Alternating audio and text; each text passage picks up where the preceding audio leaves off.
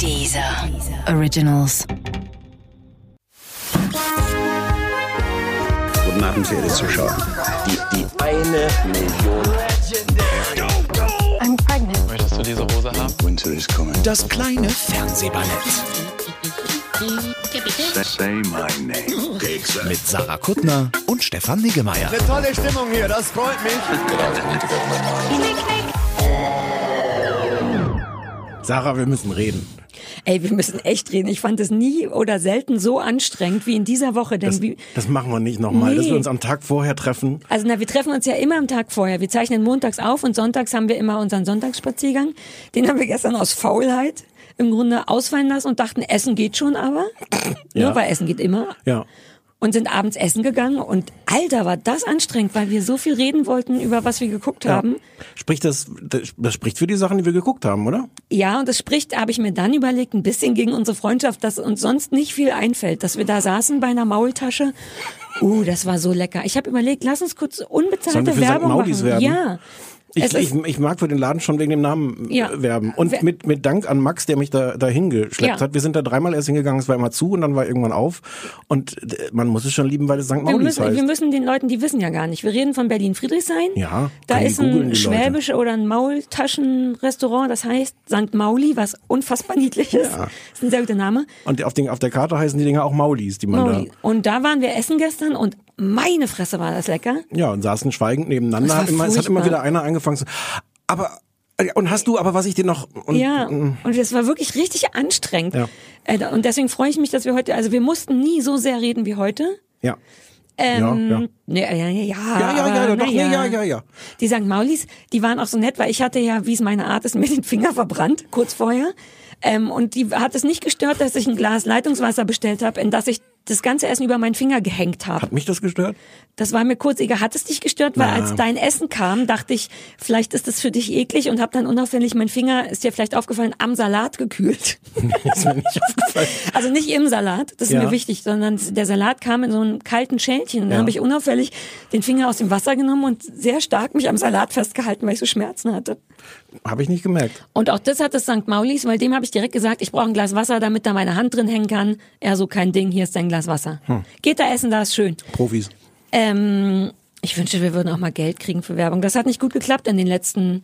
Naja, wir haben Kaffee gekriegt. Wir haben Kaffee gekriegt, das ist Und wir richtig. haben, wir haben noch nie gesagt, von wem eigentlich, weil wir es immer gerade nicht wissen, wenn wir hier sitzen. Aber nee, auch weil wir ich ja dachte, so das nicht machen sind. wir mit Absicht nicht. Nee, genau, ist auch so. Sondern also wenn die Leute uns jetzt Geld schicken, sagen wir zumindest nicht deren Namen. Genau, das ist ein geiler Deal. Und Blumenkohl hat uns zum Beispiel nie was geschickt. Deswegen sind wir ein bisschen unsicher, ob wir das Konzept weitermachen wollen. Die Sendung wird witzigerweise eher durch einen Zufall heute schon wieder von jemandem präsentiert. Ach, ich kann mir ja. aber gut vorstellen, dass da kein Geld fließt. Äh, wobei wir werden sehen. Denn äh, die heutige Folge vom kleinen Fernsehballett wird Ihnen präsentiert von den 70ern. 70er. Genau. Denn aus Versehen haben wir, ähm, also ich meine, die 70er waren ein sehr gutes äh, Jahrzehnt. Ich wurde ja geboren in den 70ern. Und andere coole Sachen sind sicher auch passiert in den 70ern, wie ähm, dann, es, mh, es gab Schlaghosen in den 70ern und Ja. die Bee Gees hatten eine große Zeit Ja. in den 70ern. Die RAF hat, achso, das ist, Das war, mm, war nur für manche cool, für andere gar nicht so dolle cool. Naja, es reicht ja, dass ich da darf geboren man schon wurde. RAF-Witze machen? Nee. Nein. Man, ich glaube, wir sind Nein. Habe ich gerade selber beschlossen. wirklich. Ja. Ich habe das Gefühl, dass gerade so viel Nein. Dreck ist, dass man Nein. so einen Retro-Witz. Nein. Okay, könnte man nicht. Also die heutige Sendung wird aus Versehen präsentiert von den 70ern, denn tatsächlich durch einen Zufall haben wir uns für zwei Serien entschieden, die beide in den 70ern spielen. Und erst dachten wir, ist das doof, und dann dachten wir, nein, wir lassen Nee. das Ding von den 70ern präsentieren, Richtig. in der Hoffnung, dass jemand Geld schickt, nämlich die 70er. Die 70er haben angerufen und wollen ihr Geld zurück. Ach nee, so geht's, so rum geht's Ja, gar nicht. Es wäre cool, die 70er haben angerufen und haben einen Check geschickt und haben nach unseren Kontodaten gefragt. Geil. Oh, das Das erzählen wir dann nächste Woche. Ja, naja, oder jemand schickt Blumenkohl. Äh, vor, äh, genau, wir fangen an. Folgendes, die erste äh, Sendung kam, war eine Idee von, von mir, weil ich... Und, und, von, und von Netflix. Von Netflix. Nee, nee, die erste Sendung habe ich komplett alleine konzipiert. Nee, es kam aus dem Bedürfnis, kurz mal privat was zu gucken, was wir bitte nicht besprechen, weil uns das manchmal fehlt, weil es eben echt ein anderes Fernsehen ist, wenn man arbeiten muss, weil man sich währenddessen Notizen macht, als wenn man einfach was glotzt. Und ich, nachdem wir viel ARD und deutschen Kram gemacht haben, dachte neulich, oh hier wird von Netflix die ganze Zeit Mindhunter angedingsbumst. Ich guck mal rein, merkte dann, uh, das könnte was für mich sein. Kriminelles Psycho-Profiling-Dings und hab dann beim Gucken gedacht, uh, ich glaube, ich finde es gut und besonders genug, um es offiziell zu besprechen. So kamen wir drauf. Ja. Ähm, Mindhunter ist genau Netflix, ist im Grunde, das Setting ist, es spielt Ende der 70er Jahre. Eine Zeit, in der es im Grunde eine Form von Kriminalgeschichte auf echten Ag- Ereignissen basierend, eine Zeit, in der die USA kriminalistisch so ein bisschen traumatisiert waren von Charles Manson, glaube ich, weil der hatte Ende der 60er, Anfang der 70er ist der ein bisschen durchgedreht, saß zu dem Zeitpunkt im Knast bereits. Ähm, und das gesamte kriminalistische Land von äh, der USA war tatsächlich, das war so deren Monster und auch ein bisschen deren Trauma, weil die nicht kapiert haben, warum ist das so, das war so der große Superstar, so ein bisschen da. Und gleichzeitig war, was ich überhaupt nicht auf dem Schirm hatte und das deswegen interessant fand, äh, war sowas wie psychologisches Profiling oder sich einem Mörder auf einer psychologischen Verständnisebene zu nähern. Warum ist der so? Wie ist der so geworden? War komplett in den Kinderschuhen oder vielleicht sogar noch gar nicht geboren. Man war, glaube ich, der Auffassung, man wird böse geboren. Punkt. Da, Genau, und sonst lassen sich Dinge erklären dadurch, also beim Raub, weil Leute einfach gierig sind und bei Sexualstraftaten, dass die Lust sie übermannt hat, aber im Grunde Genau. war das Ende, Ende der Geschichte. Genau. Und äh, die Geschichte setzt da an, dass so ein junger FBI-Agent, der eigentlich Geiselnahmen, glaube ich, macht und der wird, das geht irgendwie so ein bisschen schief, dann wird er an den Schreibtisch versetzt, äh, basiert auf einer echten Person. In der äh, in der Serie heißt der Holden irgendwas. Wie ist der Name? Holden Ford. Holden Ford. Ist das die eine Sache, die du dir aufgeschrieben hast? Ja, ich sag gleich nochmal was zu dem. was Okay. hab- Ähm, äh, basiert auf einem echten FBI-Agent namens Robert Ressler, glaube ich. Oder Äh, Sekunde, so. Sekunde, Sekunde. Doch, ich habe es ja auch irgendwo aufgeschrieben. Warum ja, hab ja. ich mir- das hab ich mir nicht Doch, ich hab's, aufgeschrieben, äh, ja. Robert Okay. Ressler, der tatsächlich später den Begriff des Serienmörders Den es noch gar nicht geprägt gab hat, den es nicht gab. Das Phänomen gab es als solches nicht. Ähm, ist also ein bisschen biografisch. Der äh, interessiert sich, die fiktive Figur und die echte ja auch, interessiert sich auch, weil er jetzt gerade nicht mehr mitspielen darf, weil er bestraft wurde, für das Psychologische an Kriminalistik, versucht das zu studieren, möchte sich da so ein bisschen reinfuchsen, auch inspiriert durch eine neue Freundin, die er kennengelernt hat, ähm, und trifft dann auf einen äh, Verhaltensforscher der, des FBIs, so ein älterer Typ, der äh, durchs Land immer reist, um Psychologen FBI-Taktiken beizubringen. Der ist. Um Polizisten, FBI-Taktiken. was habe ich gesagt? Naja, um, du hast gesagt, um Psychologen, Nee, FBI-Taktiken ja, natürlich. Um, um örtlichen Ja. Polizisten psychologische Genau, Taktiken Versprecher. Das beizubringen, reist da mal durchs Land, hält dann da so Vorträge, semi, semi-leidenschaftlich, wobei schon leidenschaftlich. Die beiden finden sich so ein bisschen oder werden einander an die Seite gestellt, reisen dann zusammen durchs Land und während dieser Reisen ist Holden, der FBI-Agent, immer noch geflasht davon, kapieren zu wollen, warum Mörder sind, wie sie sind und fängt an, um jetzt langsam mal mit der Geschichte zu Potte zu kommen, ähm, ähm, äh, berüh berühmte Mörder in Gefängnissen zu besuchen, um sich, um die zu interviewen und rauszufinden, warum die ticken, wie sie ticken. Zwei, drei Folgen lang sind beide damit nicht besonders erfolgreich, stoßen auch beim FBI auf so Widerwillen und der Durchbruch kommt dann so ein bisschen, ohne jetzt zu spoilern, groß in der dritten Folge, wo sie ähm, Dr. Wendy Carr, die so psychologische Professorin ist, auch basiert auch auf einer echten Figur, treffen, die das unterstützt und auf einmal geht so ein bisschen los, weil sie dann in diesem Vorhaben mehr unterstützt werden.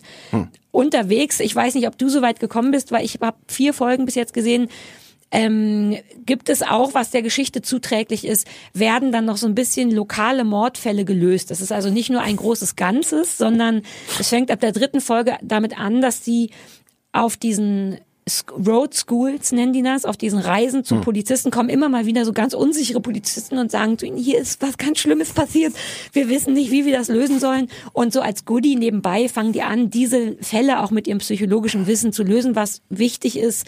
Du wirst gleich sagen, wie du es findest, um ein bisschen mehr Spannung reinzubringen. Das ist die Grundgeschichte. Mir gefällt es sehr gut. Wie findest du es denn erstmal? Lass mich vorher noch inhaltlich sagen, ich Ja. glaube, du hast fast ein bisschen unterverkauft, wie, wie real das ist, weil es basiert, es ist Ja. nicht nur dieser eine Agent echt, sondern die sind beide echt. Ja. Es gibt auch ein Vorbild für die Rolle der, der dieser Psychologin, die dazu kommt.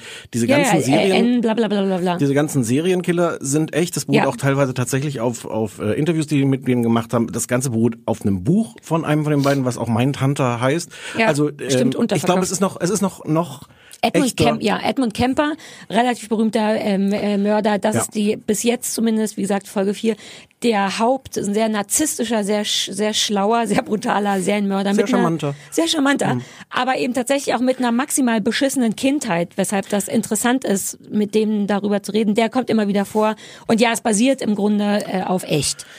Ähm, ich, ich fand das okay. Ähm, Okay. Okay. ich, äh, ich fand das erstaunlich viel Arbeit, das zu gucken, weil ich finde, das ist jetzt, ich, ich fange jetzt mal mit, mit dem an, was ich nicht so gut. Ich habe gleich auch Sachen, die ich gut finde. Ich finde, das ist staubtrocken, weil es besteht wirklich, ich habe die ersten drei Folgen gesehen. Ja. Und es besteht schon darin, dass sie offensichtlich ganz viel erklären müssen. Wie ist denn jetzt der Stand der, der Forschung? Äh, was ist denn das psychologisch Neue, was die da denken? Und das passiert natürlich genau in der Form, wie man sich's vorstellt. Sie hören einander zu, wie sie Vorträge an der Uni halten. Als die beiden FBI-Agenten sich zum ersten Mal treffen, sitzen sie dann, gehen sie abends ein Bier trinken und sitzen in der Kneipe nebeneinander und diskutieren genau dieses, was glaubst du, wie das ist, was hat sich verändert? Ähm, und es ist ganz viel, ähm, in, also in so einem halbguten Sinne so, so, so lehrreich. Ähm, und es wird, Ja. und, und das, und das ist, das ist gar nicht nur schlecht, das ist ja auch schön, wenn man was lernt, aber es ist dafür sehr wenig Handlung. Und es sind dafür auch die, die Personen, und das ist, glaube ich, das kann ich schon mal spoilern, glaube ich, für mich ein Kontrast zu dem, worüber wir als nächstes sprechen. Die Personen sind halt auch nicht so interessant. Die schaut, Ja, möchte, ja. möchte, möchte ganz schon was, lass Nee, mich- aber ich, ich kann Okay. jetzt, äh, mal sag erst mal, hm? Ich, also, das ist der, der Schauspieler ist ganz gut, der, der diesen Holden Ford spielt. Die, die, die Rolle ist okay. Das ist ganz schön, wie der so schildert zwischen, der ist der totale Nerd und seine Freundin macht sich auch dauernd über ihn lustig und ähm, er ist auch so ganz wissbegierig, wie er dann mal Sachen mitschreibt. Aber, aber letztlich Das ist ist auch komplett gesichtslos. das, ja. Ja. Und es ist eine solche Erleichterung, als Mitte der Folge zwei endlich dieser erste Serienmörder kommt, der so faszinierend Endlich ist. Mord und Totschlag, endlich wird jemand in den Kopf, in den toten abgehackten Kopf gefickt. Der ist, der ist so schlimm und faszinierend. Der sieht auch, wenn du es wenn du's googelst, der sieht tatsächlich sehr ähnlich aus wie der echte Edmund Kemper. Ja, ich habe gegoogelt. Der echte sieht noch furchtbarer aus. Und es ist, das, ich weiß gar nicht, ob das gut ist, dass, dass, dass man den dann auf eine Art auch irgendwie so sympathisiert. Aber ich glaube, es ist auch gewollt. Man soll ja das Ja, auch entdecken. natürlich. Aber es ist eine solche Erleichterung, weil plötzlich da was passiert. Es dauert dann aber noch mal eine ganze Folge, bis, bis wir noch mal jemanden kennen. Und es ist, ah, ich merke gerade, es kriegt ein bisschen zu negativen Touch. Es ist schon interessant, es ist faszinierend, Ja. es ist schön, diese Geschichten zu erzählen. Es ist auch schön, dass es nicht total auf Effekt gedreht ist. Aber es ist schon sehr trocken. Es ist schon Arbeit, das zu Aber gucken. genau das, also wir können ja, du hast ja sicher noch andere Punkte, aber ich würde so gern bei dem einhaken, weil das ist der, mit dem ich dir auch versucht habe zu verkaufen, witzigerweise. Es ist sehr langsam, es ist sehr unaufgeregt und ich finde aber genau das so toll, weil man erwartet bei so Mörder, Serienmörder, FBI, Profiling, erwartet man so viel Bam, Bam, Bam und es ist so langsam und es ist, es erfordert eine Aufmerksamkeitsspanne, die ich auch nicht mehr habe. Das muss man sagen. Man muss, man kann es nicht nebenbei gucken, du musst Bock drauf haben, aber ich mag die Langsamkeit. Ich bin geflasht davon, wie gesichtslos dieser Hauptdarsteller ist. Nach der zweiten Folge hätte ich den in einer Gruppe von sechs Männern nicht identifizieren können. Ich habe noch ein nie einen schöner Test, Schauspieler ja. gesehen, der so nach nichts aussieht. Und ich habe dann immer so einen Respekt davor, weil ich denke, in Zeiten wie heute gibt es so viel, womit die einen als Zuschauer versuchen zu kriegen, dass ich das, dass ich das irre finde, dass die einen so No-Name, No-Face-Typen dahinsetzen und sich trauen, das zu machen. Aber ich glaube, also das, ich finde, das, das sage ich auch. Es ist schön, dass es nicht so auf Effekt, es ist nicht Ja, effektfleischerisch. Aber es, äh, ich glaube, man hätte es etwas weniger. Man merkt, dass es ein Buch gab, wo, wo Ja. Leute ausführlich schildern, was ist jetzt die Philosophie und dass das natürlich schwer ist, dann daraus eine Fernsehserie zu machen. Wie will man es anders machen, als dass Leute das Ich glaube, ich gucke das wie eine besprechen? Doku. Das ist der Unterschied. Ich liebe ja Dokus. Du könntest Ja. mir, nenn mir irgendein Thema. Ich würde jedes Thema, wenn das ein Doku ist, interessiert mich das, weil man dann so Wissen aufsaugt. Und ich glaube, deswegen mag ich das, weil ich dann denke, uh, ah, interessant, ach, das wusste ich nicht. Und ähm, deren wenige Effekthascherei, die bewundere ich, weil auch dieses, was ich am Anfang gesagt habe mit Manson, da wird auf so zwei, drei Arten vorgestellt oder die Problematik von dem, die ich wirklich bewundernswert finde. Es wird nicht gesagt, uh, der ist das Monster unserer Zeit, sondern die zeigen das in zwei Sachen, finde ich es ganz toll. Einmal halten die diesen Vortrag ähm, vor lokalen Polizisten und es geht irgendwie um Manson und auf einmal sind all die lokalen Polizisten fangen dann an, wie bei so einem Baseballspiel zu buhen. Buh, der ist ja. voll uncool, wo man sich denkt, krass, das ist echt deren, der, der Feind Nummer eins für die Polizisten, haben die sich den so auserkoren. Und dann versucht Holden in einer anderen, ja, aber man Für könnte alle. anders damit umgehen, ja, Ja, ja, ja. aber dass die einfach wie bei so einem Sportereignis bei einem Foto von dem Buh Hm. machen, das Geräusch, was hier übrigens ist, ist mein Hund, der auf dem Teppich kratzt, weil es sicher Gründe dafür gibt, hier Ja. auf dem Teppich zu kratzen. Und der andere Teil ist noch toller. Holden versucht, spricht so einen Polizisten oder irgendeinen Typen an, ob es wohl möglich wäre, Manson mal im Gefängnis zu interviewen. Und der sagt, jetzt nicht wortwörtlich, aber sowas wie, kannst du knicken? Die behandeln den, das sagt er wortwörtlich, wie ein verdammtes Einhorn. Da kommt keiner ran, der ist äh, äh, super selten, kannst du knicken äh, und so. Wo ich auch so dachte, stimmt, das ist deren negativer Superstar. Und ich mochte, dass die das auf diese Art erzählen. Aber es Aber ist es- mir dafür, ist es mir, glaube ich, auch nicht, also es fehlt mir nicht nur sowas wie Action und geile Personen, sondern Ja. es fehlt mir dann auch ein bisschen Komplexität, weil es ist an manchen Stellen dann sehr, sehr einfach. Sie treffen also in Folge zwei ähm, Ed Kemper, äh, der ihnen erzählt, dass er seine Mutter äh, natürlich umgebracht hat, weil sie ihn die ganze Zeit nur erniedrigt hat. Und der lokale Fall, der dann, ich glaube, in der gleichen Folge noch kommt, genau wie du es gesagt hast, wo dann so die örtlichen Polizisten sagen, ey, wir haben hier was, was wir nicht klären können, treffen sie auf einen jungen Mann, ähm, der auch wohl schon verdächtig ist im Mordfall und der ihnen dann erzählt, oh, und meine Mutter behandelt mich so scheiße und ich wäre so erniedrigt. Und es Ah, ist so, so, das ist es ist so eins, eins zu Ah. eins, wir haben gerade diese Erklärung bekommen. Also dafür, da dass bist du es zu so schlau. Du bist ein bisschen doch, weil ich habe, ich war dass so es ein bisschen dumm. langsam, dafür, dass es so langsam ist, finde ich. Ich krieg, ich verpasse sehr gerne solche, solche Ja. ich verpasse in, in jedem Film regelmäßig den Hinweis, wo der jeder andere schon merkt, ah, folgendes wird gleich passieren. Und ich sitze, Das stimmt mm, nicht. Du schickst mir immer SMS und weißt schon nach der Ein- ersten Folge ein- Broadchurch, ein wer der Mörder bei ist. Broadchurch ist es oh, eine- hab ich dich gehasst dafür. Aber also ich habe auch das Gefühl, das müsste ich noch mal nachgucken. Ich glaube an einer Stelle doppelt es sich total, wo sie der, wo sie äh, Ed Kemper gegenüber sitzen äh, und dann von ihm erklärt haben wollen, wie sage ich das jetzt, warum er nachdem er seiner Mutter den Kopf abgehackt hat, Ihr in den, Ko- in den Kopf gefickt hat. Ich erwähnte es doch schon mal mit den schönen Worten. Ja, und er erzählt das Original zweimal, nämlich einmal nur dem Holden Ford und einmal auch, wenn der Kollege dabei ist. Und beide Mal reagiert aber Holden Ford so, aha, ach, deswegen ist das so und macht sich so aufgeregt Notizen. Ich, Wo hast du denn, was, wie, wie konzentriert guckst du denn diese Serie? Das ist mir alles gar nicht aufgefallen. ich hatte, also ich glaube, Ach so, aus dadurch- Bedürfnis nach, weil es so langweilig war, dass du dir selber interessant Nee, langweilig, langweilig ist das falsche, ist das falsche. Ich will es gar nicht so schlecht machen. Ja. Aber es, es, Es ist aber, sehr langsam. Es ist, du hast vollkommen recht. Und ich weiß jetzt endlich, also ich glaube, allein für die Serie hat Netflix diesen Button eingeführt, dass du den Vorspann überspringen kannst. Es ist der langweiligste, langsamste, Ich habe den nie anderthalb geguckt. Minuten Ich habe immer Vorspann. gleich von vornherein auf Vorspulen gedrückt. Der Ach, kann man so- beim ersten Mal, glaube ich, gar nicht, ne? Ja, aber der, der könnte dich sogar faszinieren, weil der ist eigentlich so, du, Ja, ich liebe an Vorspanne. irgendwelchen Geräten fahren sie vorbei und da sind dazwischen geschnitten immer schon so ganz drastische Bilder von Ach irgendwelchen ja, stimmt, der war doch ganz gut. lang. Aber pass auf, ich wollte noch eine Sache sagen, weil Ich muss gleich noch eine ganz andere Sache dazu ja, sagen. ich glaube, ich hatte bevor wir auch, abschließen. Ja, ja, ich habe auch noch Zeit. Ich wollte nur sagen, ich also, dass du insofern recht hast, als dass die lange brauchen und ab dem Moment, wo die regelmäßig, ich glaube, es wird regelmäßig fangen, auch anfangen, auch lokale Hm. äh, Mordfälle zu lösen, das tut der Sache gut, weil das interessant ist und äh, Schnelligkeit und Spannung reinbringt. Aber ich glaube, die macht, ich glaube, das ist kein Fehler. Ich glaube, die machen das so, denn es geht auch eine Sache, die ich ganz schön finde, um die Beziehung zwischen Holden und Bill, diesem Verhaltenstypen. Es hat sowas eher, na, ich wollte es nur kurz dem, dem Ja, Zuhörer ja, noch ja. erklären, so eine, sowas wie so eine Art Ehe, weil die, durch diese Reisen, die sind halt Tage, Wochen lang unterwegs in den USA, teilen sich aufgrund von Kohle, glaube ich, immer ein Hotelzimmer. Und es gibt in der ersten oder zweiten, ich glaube in der zweiten Folge eine ganz schöne Bilder- und Musikcollage aus, wie die reisen. Und die ist wirklich schön, weil, weil die so eine Routine aufzeigt, wie die sich den Kaffee und ein Essen und ihr gesamtes Leben teilen. Und dieser Bill, über den haben wir noch gar nicht gesprochen, der Verhaltensforscher vom FBI ist halt schon anders als Holden, ist so ein leicht grumpy, bisschen muffelig, aber auch nicht zu doll muffelig, Aber eigentlich liebenswerter. Auch wie man diese Polizisten kennt, so in genau diesem So, Schillern zwischen, oh, eigentlich finde ich dich doof, aber ich, Ich stell, finde er pumpt nicht- mich als, als guter. Ich finde, es geht nur in die Richtung, aber bevor der zu übererzählt grumpy wird, ist der doch mehr liebevoll und fürsorglich. Schon sehr von Anfang an. Ich finde das ungewöhnlich. Ja. Und diese Beziehung zwischen den beiden, wird- um die geht's auch. Deswegen kann ich die Langsamkeit nicht so richtig, aber ich verstehe, was du meinst. Man hatte- braucht ein bisschen Konzentration. Nein, das ist was anderes. Ach so, okay.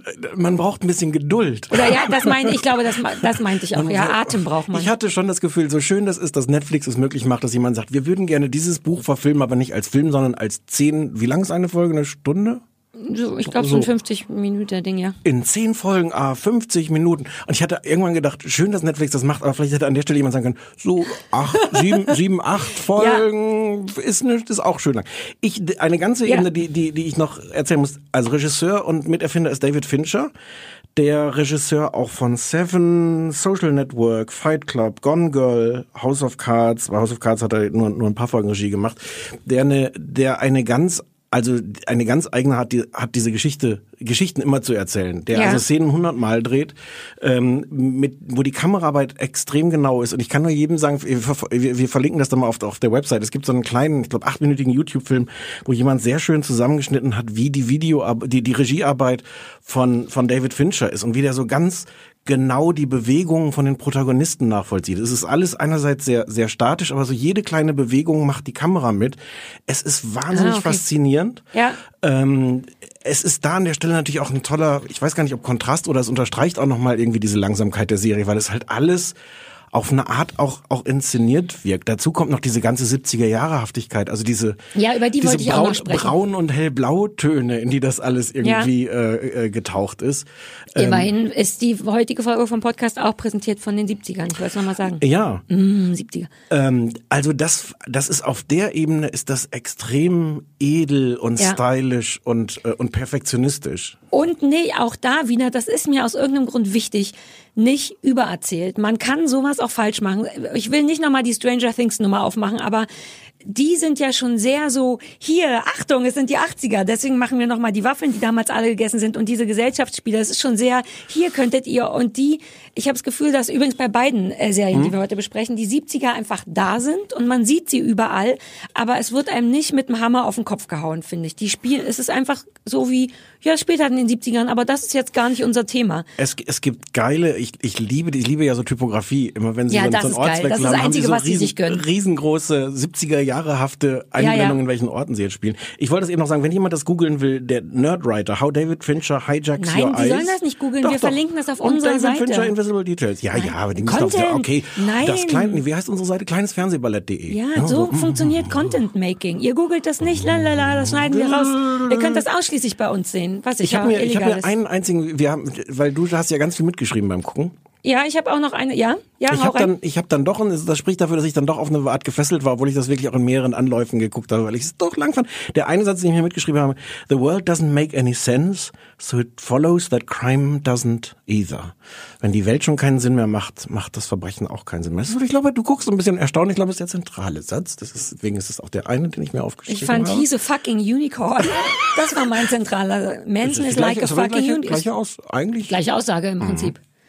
Äh, ja. Mehr hab ich mir jetzt auch nicht. Was ist auch was, meine Reaktion wäre, was ich, wie war, Zu allem? nee, dazu, wie, was, wie reagiere ich auf diesen, ich bin gerade nicht sicher, wie ich auf diesen Satz reagiere. Wolltest du dazu was Du sagen? hast reagiert, du hast reagiert mit so einem, hä, Ach so, da- ja, genau. was soll das heißen? Warum hast du da, warum müssen wir da erst mal drüber reden? Ich finde, dass, dass das auch in die Gegenwart ganz schön verankert, weil die Welt macht jetzt auch gerade keinen Sinn mehr. Du bist doch so nicht. Seit So wann? Seit wann bist du denn? Das ist was. Seit Trump. Es gibt Leute, die sich Trump. das tätowieren würden. Bitte sei nicht einer von den Leuten, die solche ähm, äh, Everything's gonna be okay in the end. Im If Gegenteil. not, ja, ich weiß, aber die Nothing der, is, das würde ich mir Stil. Nothing is going to be in, in Ich habe okay das zu Hause. Meine Freundin Anke, die war ein bisschen traurig dann, hat mir zum Geburtstag genau diesen Satz, dieses Everything's gonna be okay in the end und wenn nicht, dann ist es nicht das Ende, mal ausgedruckt geschickt. So und dann, bin ich nicht. Ich auch nicht, weshalb ich kurz von Anke ein bisschen enttäuscht war und dachte, Anke, du kennst mich doch. Und dann habe ich mit Gaffer, wenn du mit Gaffer relevante Worte abklebst, Oh. entsteht am Ende der Satz, ähm, ähm, alles ist okay am Ende, weil es ist das Ende.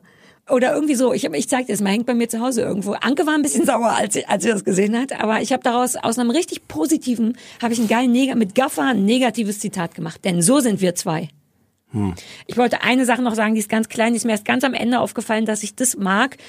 Ähm, die Darstellung von amerikanischen Polizisten ist ja durchweg, durchweg, egal ob in guten oder schlechten Sendungen, immer sehr, sehr ähnlich, sehr selbstbewusst, sehr zu rough und so. Und was ich mag an dieser Serie an Mindhunter ist auch der Zeit und der Problematik geschuldet, ist, dass Polizisten, vor allem lokale Polizisten, ganz oft als unsicher, unwissend, mh, wir wissen auch nicht so richtig, wie man damit jetzt umgeht, dargestellt wird. Vor allem in der vierten Folge, die du noch nicht gesehen hast, kommt so ein neuer lokaler Polizist, der alles falsch macht, weil er auch nicht so richtig weiß, ach, hätte ich den jetzt hier. Wobei die vorher werden schon auch so dargestellt, als sie, sie glauben, wie man es richtig macht, sind völlig ahnungslos, sind aber davon überzeugt, dass das totale Deppen sind, die da angereist kommen vom FBI. Ja, am Anfang, aber dann kommen ja immer so Okay. Einzelne, die Ja. sagen, Entschuldigung, Ja, ja, ja. wir haben hier diesen Kopf mit dem Penis drin. Was könnte, ich mag das kurz zu sehen. Das wird später so ein bisschen mehr, dass die einfach die, zu zeigen, dass die verunsichert sind und wahrscheinlich auch von Leuten wie Kemper und Mhm. Ja. Manson und Ja, so. ja, Ja, aber das finden, das machen die ganz schön. Das sieht man so selten.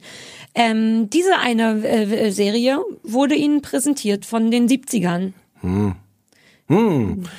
Die, ach, da fehlt ja eigentlich noch ein Satz dazwischen. Denn Ja. die 70er f- fetzen, bla bla bla.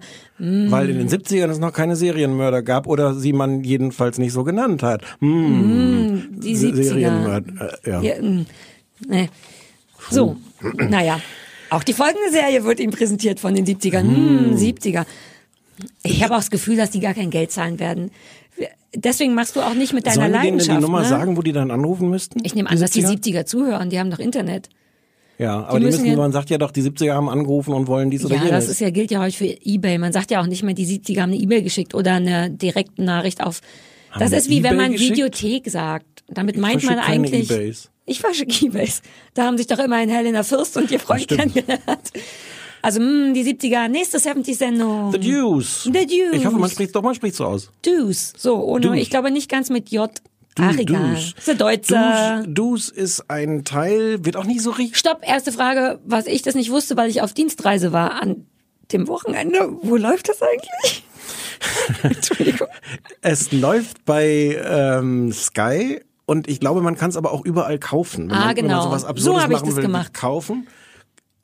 So habe ich das Ach so. gemacht. Ich war nicht Nein, mehr nein, sicher, nein, wo ich es gesehen habe. Du kannst es auch, auch bei, bei Sky ja, habe ich ja gekauft ne? bei Sky. Ja.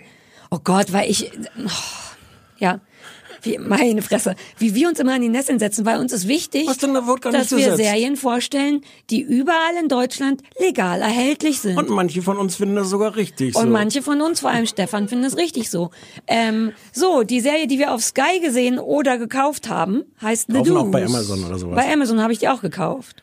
Ähm, die spielt nicht Ende der 70er, sondern Anfang der 70er in New Mm, die York 70er. und erzählt die Geschichte, ähm, die Anfänge der, ähm, Pornoindustrie. Ach so. Äh, fängt eigentlich an auf den, äh, also die Straßenprostitution in, äh, in New York. Äh, The Deuce, The Deuce ist äh, ein Teil von 42nd Street in Manhattan, äh, was wohl der, der berüchtigte Teil damals war mit irgendwelchen merkwürdigen ähm, äh, äh, Kinos und äh, Das ist der, der St. St. Mauli. ich glaube ja, ist das St. Mauli Das äh, St. Mauli Manhattans. von Manhattan, okay. Ähm, Die Schanze, so war. Nee, nee, St. Mauli ist das, wo man rein, egal. Entschuldigung. Nur Ich brauche das, manchmal brauche ich so Vergleiche. Also das St. Mauli Manhattans in den 70ern.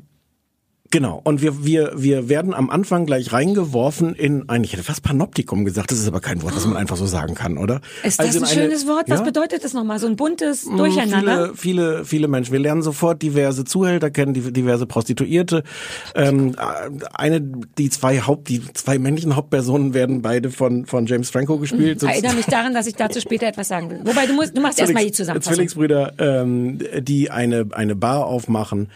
Ähm, es ist, ich finde es schwer, in irgendeiner Weise eine Handlung zu erzählen, weil das meine ich mit Panoptikum, ich weiß gar nicht, was das richtige Wort ist. Wir werden da reingeworfen und wir lernen diese Leute kennen. Es sind verschiedene Handlungsstränge von verschiedenen Leuten. Es sind Die grob leben- drei bis vier Handlungsstränge. Die leben, leben vor sich hin, erleben schlimme Dinge mit ihren Zuhältern, erleben tolle Dinge mit ihren Zuhältern. Ähm, die äh, Candy ist eine Prostituierte, gespielt von Maggie Gyllenhaal, ähm, die als einzige keinen Zuhälter hat ähm, und ähm, Freiberuflich quasi. Freiberuflich, Freelancer-Nutte. Ja. Und irgendwann ähm, äh, zufällig bei einer ganz tollen Geschichte äh, feststellt, wie spannend es doch eigentlich wäre, so Pornos zu drehen. Ja. Äh, und da rein möchte und da eigentlich Unternehmerin werden möchte. Ich habe drei Folgen gesehen. Ich nehme mal an, da, da, das entwickelt sich noch sehr weiter. Äh, was aber alles in den USA damals noch noch verboten ist. Ähm, die schöne Geschichte, wie sie das kennenlernt, ist, weil eine befreundete Prostituierte zeigt ihr das. Es gibt also jemanden, der der angefangen hat, wohl auch Pornos zu drehen und dann immer Ärger hatte mit der Polizei und dann ein neues Geschäftsmodell erfunden hat. Er tut so, als würde er Pornos drehen und nimmt nimmt von Leuten Geld, die dann zugucken, scheinbar bei einer Pornoproduktion, wo aber gar kein Film in der Kamera ist. Ja. Das fand ich ganz toll. Und der, der damit relativ viel Geld verdient und keinen Ärger kriegt, weil er produziert ja kein Porno. Aber ich hatte das nicht verstanden. Das Konzept hatte ich nicht verstanden, weil ist es nicht auch illegal, Nee, er sagt dann, es ist Kunst. vor Publikum zu vögeln? Ich dachte, das wäre ein Witz. Ich war nicht sicher, ob die Polizei auch sagen würde, ja, das ist Kunst. Ich glaube, ich habe das jetzt nicht recherchiert. Ich glaube, dass das, dass das genauso ist. Und das ist jetzt, muss ich einmal noch sagen, The Deuce ist von David Simon, ähm, der ähm, Creator, der Erfinder von The Wire. Habe ich Ich nie muss gesehen, aber kurz- aber fanden immer alle Leute super Ich cool. muss ja mal kurz ausholen. Äh, David mach. Simon ist gelernter Journalist und hat eigentlich als Grundlage für, für seine Serien, die er so macht, es gibt eigentlich so einen journalistischen Hintergrund, dass der ganz viele Geschichten einfach wirklich erzählen will und Zusammenhänge. Und The Wire erzählt über fünf Staffeln das Leben in Baltimore und zwar wirklich in einer Umfassendheit, die, die den Drogenhandel, die, die Korruption, die, äh, die Hafenarbeit, was in den Schulen schiefläuft, was in den Medien schiefläuft. Und wenn man das so erzählt, klingt das wahnsinnig trocken, weil es so lehrreich ist. Es ist aber, es ist aber fantastisch erzählt, weil man wirklich reingeworfen wird und, und so echte Leute kennenlernt. Und so ähnlich ist das in diesem Fall auch. Der hat, die hatten äh, David Simon und seinen Co-Creator, dessen Namen ich mir nicht aufgeschrieben habe, haben jemanden kennengelernt, der damals das erlebt hat in Manhattan und der ihnen das alles erzählt hat. Und diese Geschichten sind alle entweder wahr oder könnten wahr sein und das glaube ich David Simon auch. Okay, okay, dann glaube ich das auch. Und von daher, daher glaube ich diese Geschichte einfach mal. Und äh, ja, da, und so wir, wir erleben das einfach, wie diese Leute Ja. ähm, da leben und kämpfen und ums Überleben kämpfen und wie sich parallel das entwickelt, dass aus dieser dieser Prostitutionsszene sich auch so eine Sexindustrie, die Pornoszene sind, entwickelt. kann man vielleicht noch sagen, diese Handlungsstränge, die auch immer mehr werden mit der Zeit. Mhm. Also wir haben einmal James Franco und seinen Zwillingsbruder Bruder. James Franco, die eine Bar machen. Wir haben einmal Candy, die äh, Freelancer-Nutte. Mhm. Wir haben als vielleicht als dritten Handlungsstrang alle anderen Nutten und ihre Zuhälter und die sich wieder in kleine Handlungsstränge aufbauen. Also da wird nichts nur grob beleuchtet. Ähm, und später kommt dann noch kommen noch Sachen dazu. Der schwul, ich weiß nicht, ob du es gesehen hast, der schwule Bartender kriegt nochmal sein. Also es ist ein bisschen wie eine und da kommen wir gleich zu meiner Meinung, weil das finde ich ungewöhnlich und toll. Ein bisschen eher wie eine Soap und nicht eine Serie, denn alle kennen sich. Mhm. Sie sind alle, aber keiner ist ernsthaft doll mit dem anderen befreundet, aber die Wege kreuzen sich in Daniels Bar quasi im, im übertragenen Sinne immer. Also man kennt sich, aber man Wie hat in Daniels Bar. Was war das na, jetzt für eine Anspielung? bei GZSZ war es immer Daniels Ah, Bar, okay. wo alle rumhängen. ich habe jetzt kurz nachgeguckt, ob James Franco Nein, nein, der Daniel, heißt nicht Daniel, der Okay. heißt irgendwas anderes. Also die sind alle miteinander verbunden, aber leben ihr Leben nicht notgedrungen aktiv miteinander. Und das sind genau drei bis vier Handlungsstränge, Ja. die erzählt werden. Und das Wenn, wenn nicht sogar insgesamt am zehn Anfang oder so. sind es Ja. drei bis vier und Okay. die sp- splitten sich tatsächlich auf, weil Ja. der Handlungsstrang, alle Nutten und ihre Zuhälter kriegen jede ihre einzelnen Geschichten noch, die schön sind und so. Die Zuhälter haben ihre eigenen Geschichten. Ja, es ist wirklich toll. Ich muss mal vorher erzählen. Ich habe meinem Freund Frank gesagt, Frank, ich will das gucken. Kannst du mit Kannst- mir nach Amerika Kannst fahren? du mit mir nach Amerika fahren? Kannst du mir das bei Sky kaufen? So. Ja. Und er so, ja, ja klar, ich habe das auch schon angefangen, ich weiß nicht, wie ich es finden soll. Es sind ganz schön viele Geschichten ähm, und, ähm, und äh, warnte mich so vor. Und genau das ist es. Es sind sehr viele Geschichten, aber ich mag es wahnsinnig gern, will aber mit was anderem anfangen. Mich flasht total die Kulisse. Da wird gerade, wird sehr viel auf der Straße gedreht. Das ist schwierig, wenn es nicht heute spielt, kann ich mir vorstellen, Ja. wenn man das macht. Und es sind nicht nur so, wir drehen vor Macy's mit einem Rahmen von fünf Metern, so dass man nicht sehen muss, dass da auch Starbucks ist, sondern da sind weite Bilder. Du siehst in der, in der totalen ganze Straßenzüge und das sieht alles original, unbearbeitet nach den 70ern aus. Ich würde fast sagen, dass das nicht in Babelsberg gedreht ist. Nee, es ist im So Computer wie es gedreht alles. Ja, aber es sieht ganz anders aus, wie als Babylon Berlin auf dem Alexanderplatz Ja. gedreht hat. Natürlich haben die auch anderes Geld, aber mich flasht das, weil das so echt aussieht. Ja. Und ich hab, ich bin ja so pingelig. Ich fange an zu suchen. Ich guck dann, sieht man irgendwo aber weil etwas. es alles im Computer ist, äh, Es findest ist, du da nichts. Ja, aber es sieht null Ja, aus nach null, Computer. ja, ja, ja. Es sieht aus als wie eine fucking Doku Ja. aus den 70ern. Ja, Es ja. beeindruckt mich dermaßen und auch das ist nicht übererzählt. Ich wollte es gerade sagen, es wird trotzdem nicht Genau, vorgezeigt. nein. Du bist wirklich, du hast nach einer Weile gucken, hast du das Gefühl, nee, klar, die gehen da jetzt Ja, durch die 70er. Das meine ich mit der Doku. Du, Ja. Auch die Kleidung. Nichts ist so, Achtung, sehr, sehr große Schlaghose, sondern alle sehen nicht so geil aus, weil es jetzt nicht so hübsch war. Die Farben stimmen, die Klamotte stimmt, jeder verfickt, Entschuldigung, aber mich flasht es so sehr.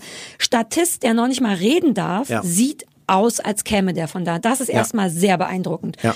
Und die Erzählweise ähm, zeigte mir mal wieder auf, wie versaut ich bin von anderen Serien. Ich aber es ist wieder recht langsam. Man braucht auch wieder ein bisschen Atem und es passiert nur auf so einer Dramaebene im Sinne von Schießen, Sterben, Fremdgehen gar nicht viel. Ich ähm, werde aber dauernd durch mein hässliches Gehirn und durch andere Sachen, die ich sehe, so angetriggert. Es gibt dauernd Momente, in denen ich denke, oh, oh, oh jetzt Ja. passiert aber das. Und dann passiert's nicht. Es gibt einen Moment, ich glaube dritte Staffel erst, um das so als Beispiel zu nennen. Dritte Folge. Äh, dritte Folge, wo eine von den Prostituierten, der Zuhälter wartet auf sie, sie kommt viel, viel, viel zu spät. Die Zuhälter sind naturgemäß keine freundlichen Typen und es wurde einem früher schon gezeigt, die sind auch brutal und du hast die ganze Zeit die Erwartungshaltung, alter Falter, wenn die jetzt nach Hause kommt, das gibt aber Ärger. Die kommt, sagt schon von alleine, ich weiß, ich bin zu spät, es tut mir leid und der Zuhälter drückt mit dem Gesicht und allem so viel Ärger aus, dass man die ganze Zeit Angst hat, dass sie gerade gleich richtig schlimm vermöbelt wird.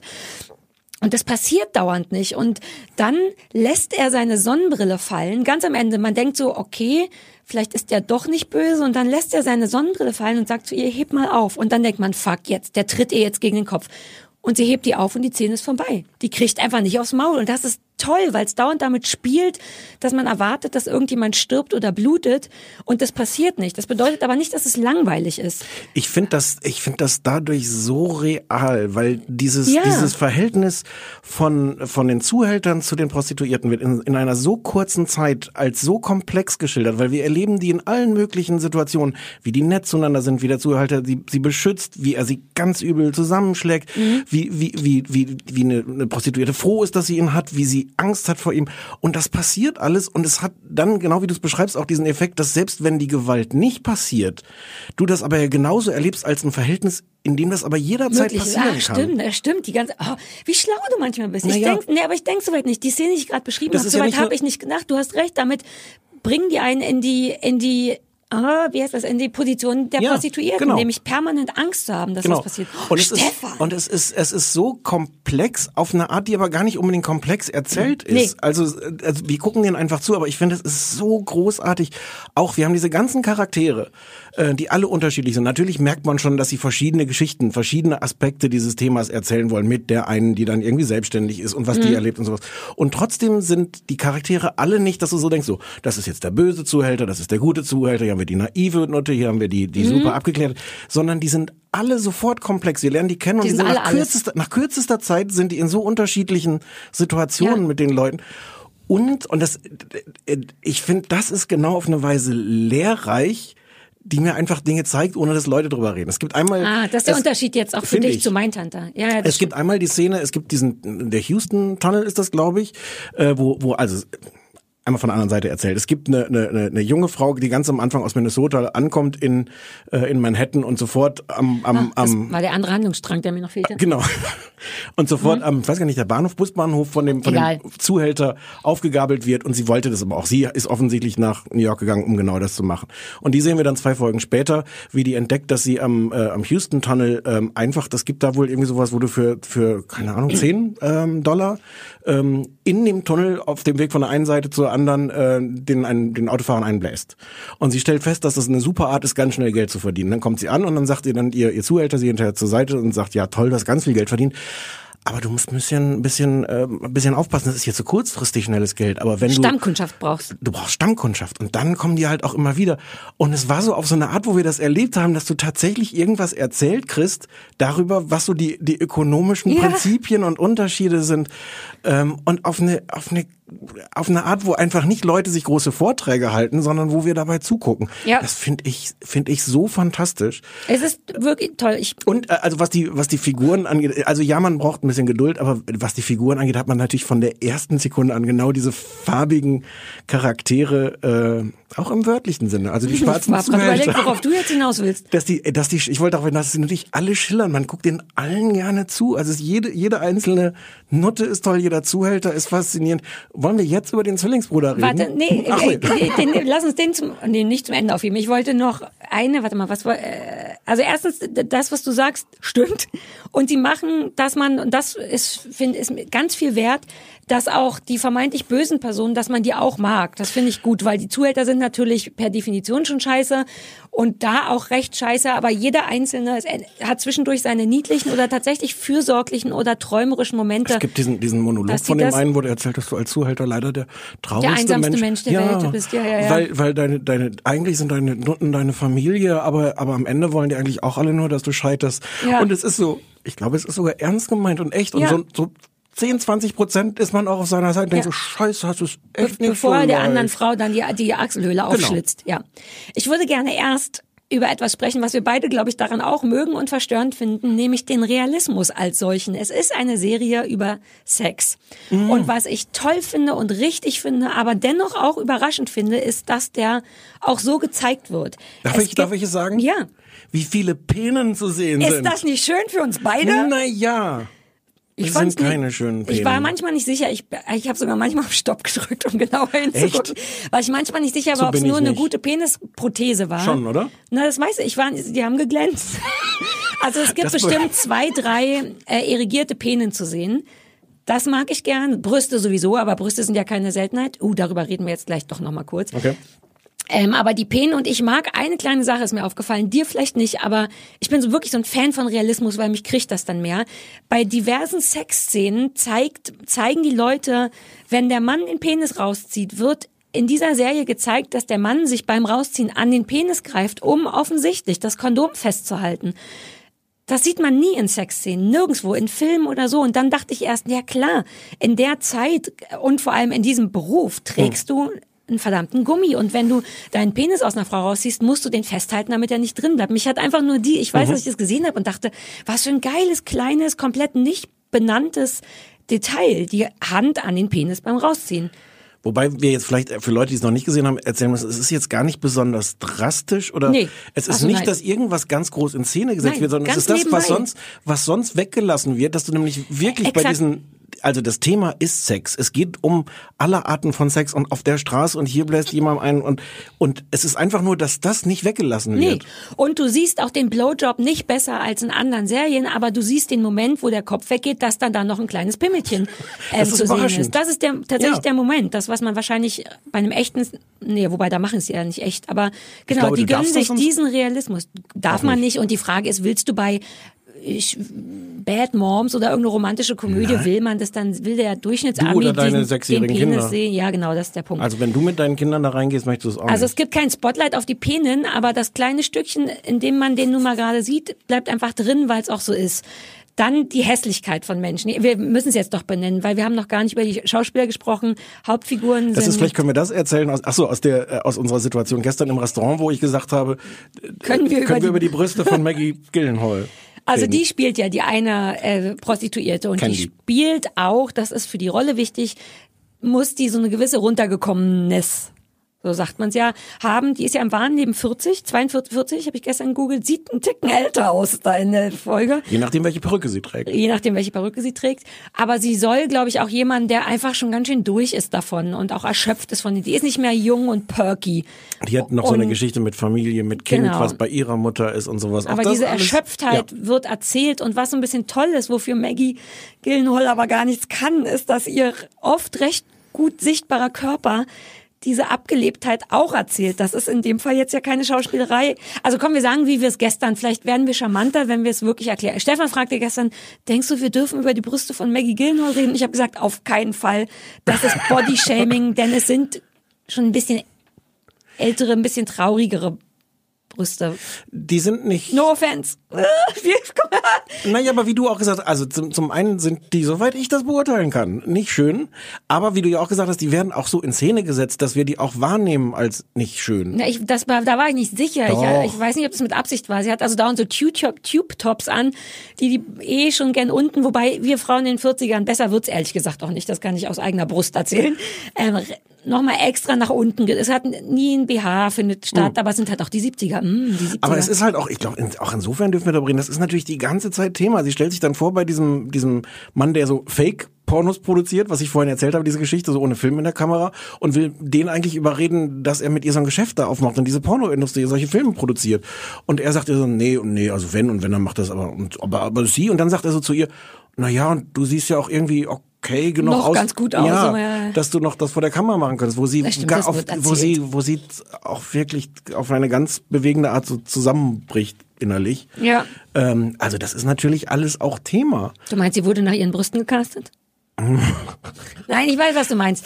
Ich finde das nur auch toll und, und tapfer, weil das ist auch nicht furchtbar. Die hat keine ganz furchtbaren Brüste, aber man sieht halt auch andere Brüste ne? und da schnei, nach egal. Das Ja. passt toll, weil es auch so realistisch ist. ist- Ich mag das gerne. Sie ist nicht nur von ihren Brüsten, sie, also sie ist ganz toll. Ich finde, Ja. ich finde, die, das ist sofort, ich weiß nicht, ob das so bleibt. Also nach drei Folgen ist das der Charakter, mit dem man so am meisten eigentlich mitlebt, sich mit identifiziert. Und sie macht das so so großartig. Auch dieser Wechsel, auch da ist wieder alles drin. Ihre ihre Macht, die sie manchmal hat. Sie ist dann irgendwann äh, hat sie so einen 18-jährigen, der wohl seinen seinen Entjungferungs, wie nennt man denn sowas, wo die wo seine Kumpels alle zusammengelegt haben zum 18. Geburtstag, dass er Ja, äh, sich entjungfert wird von genau. Und da spielt sie so ihre, ihre, da ist sie gleichzeitig mächtig und kalt und mütterlich und sie ist, ist Ja. ganz, sie ist ganz großartig. Und sie hat auch tatsächlich die Fresse dafür, weil die ja, obwohl sie doch verhältnismäßig jung noch ist, trotzdem wirklich ein bisschen runtergerockt aussieht, Maggie Ja. Gyllenhaal. Weil sie hat so sehr diese hängenden Augen oder so trauriger. Das klingt, ich will das nicht so negativ beschreiben, aber sie hat halt schon ordentlich äh, ausgeprägte Nasolabialfalten und ein bisschen runterhängende Augen, was so alles so eine, ihr so eine Grunderschöpfung gibt, die ihr wahnsinnig gut steht, also dieser Rolle auch wahnsinnig gut steht. Das ist schon toll. Die passt da auch rein wie Arsch auf Eimer. Ist wirklich Und so. der, der Satz, den sie sagte, das ist jetzt wieder der, der Satz zum Tätowieren, nobody is making money off my pussy but me. Sagt sie auf die Frage, warum sie keinen Zuhalt hat. Der gefällt dir jetzt auch nicht so gut. Nee, das ist mir alles ein bisschen zu plakativ. Es ist Aber, so bist du auch.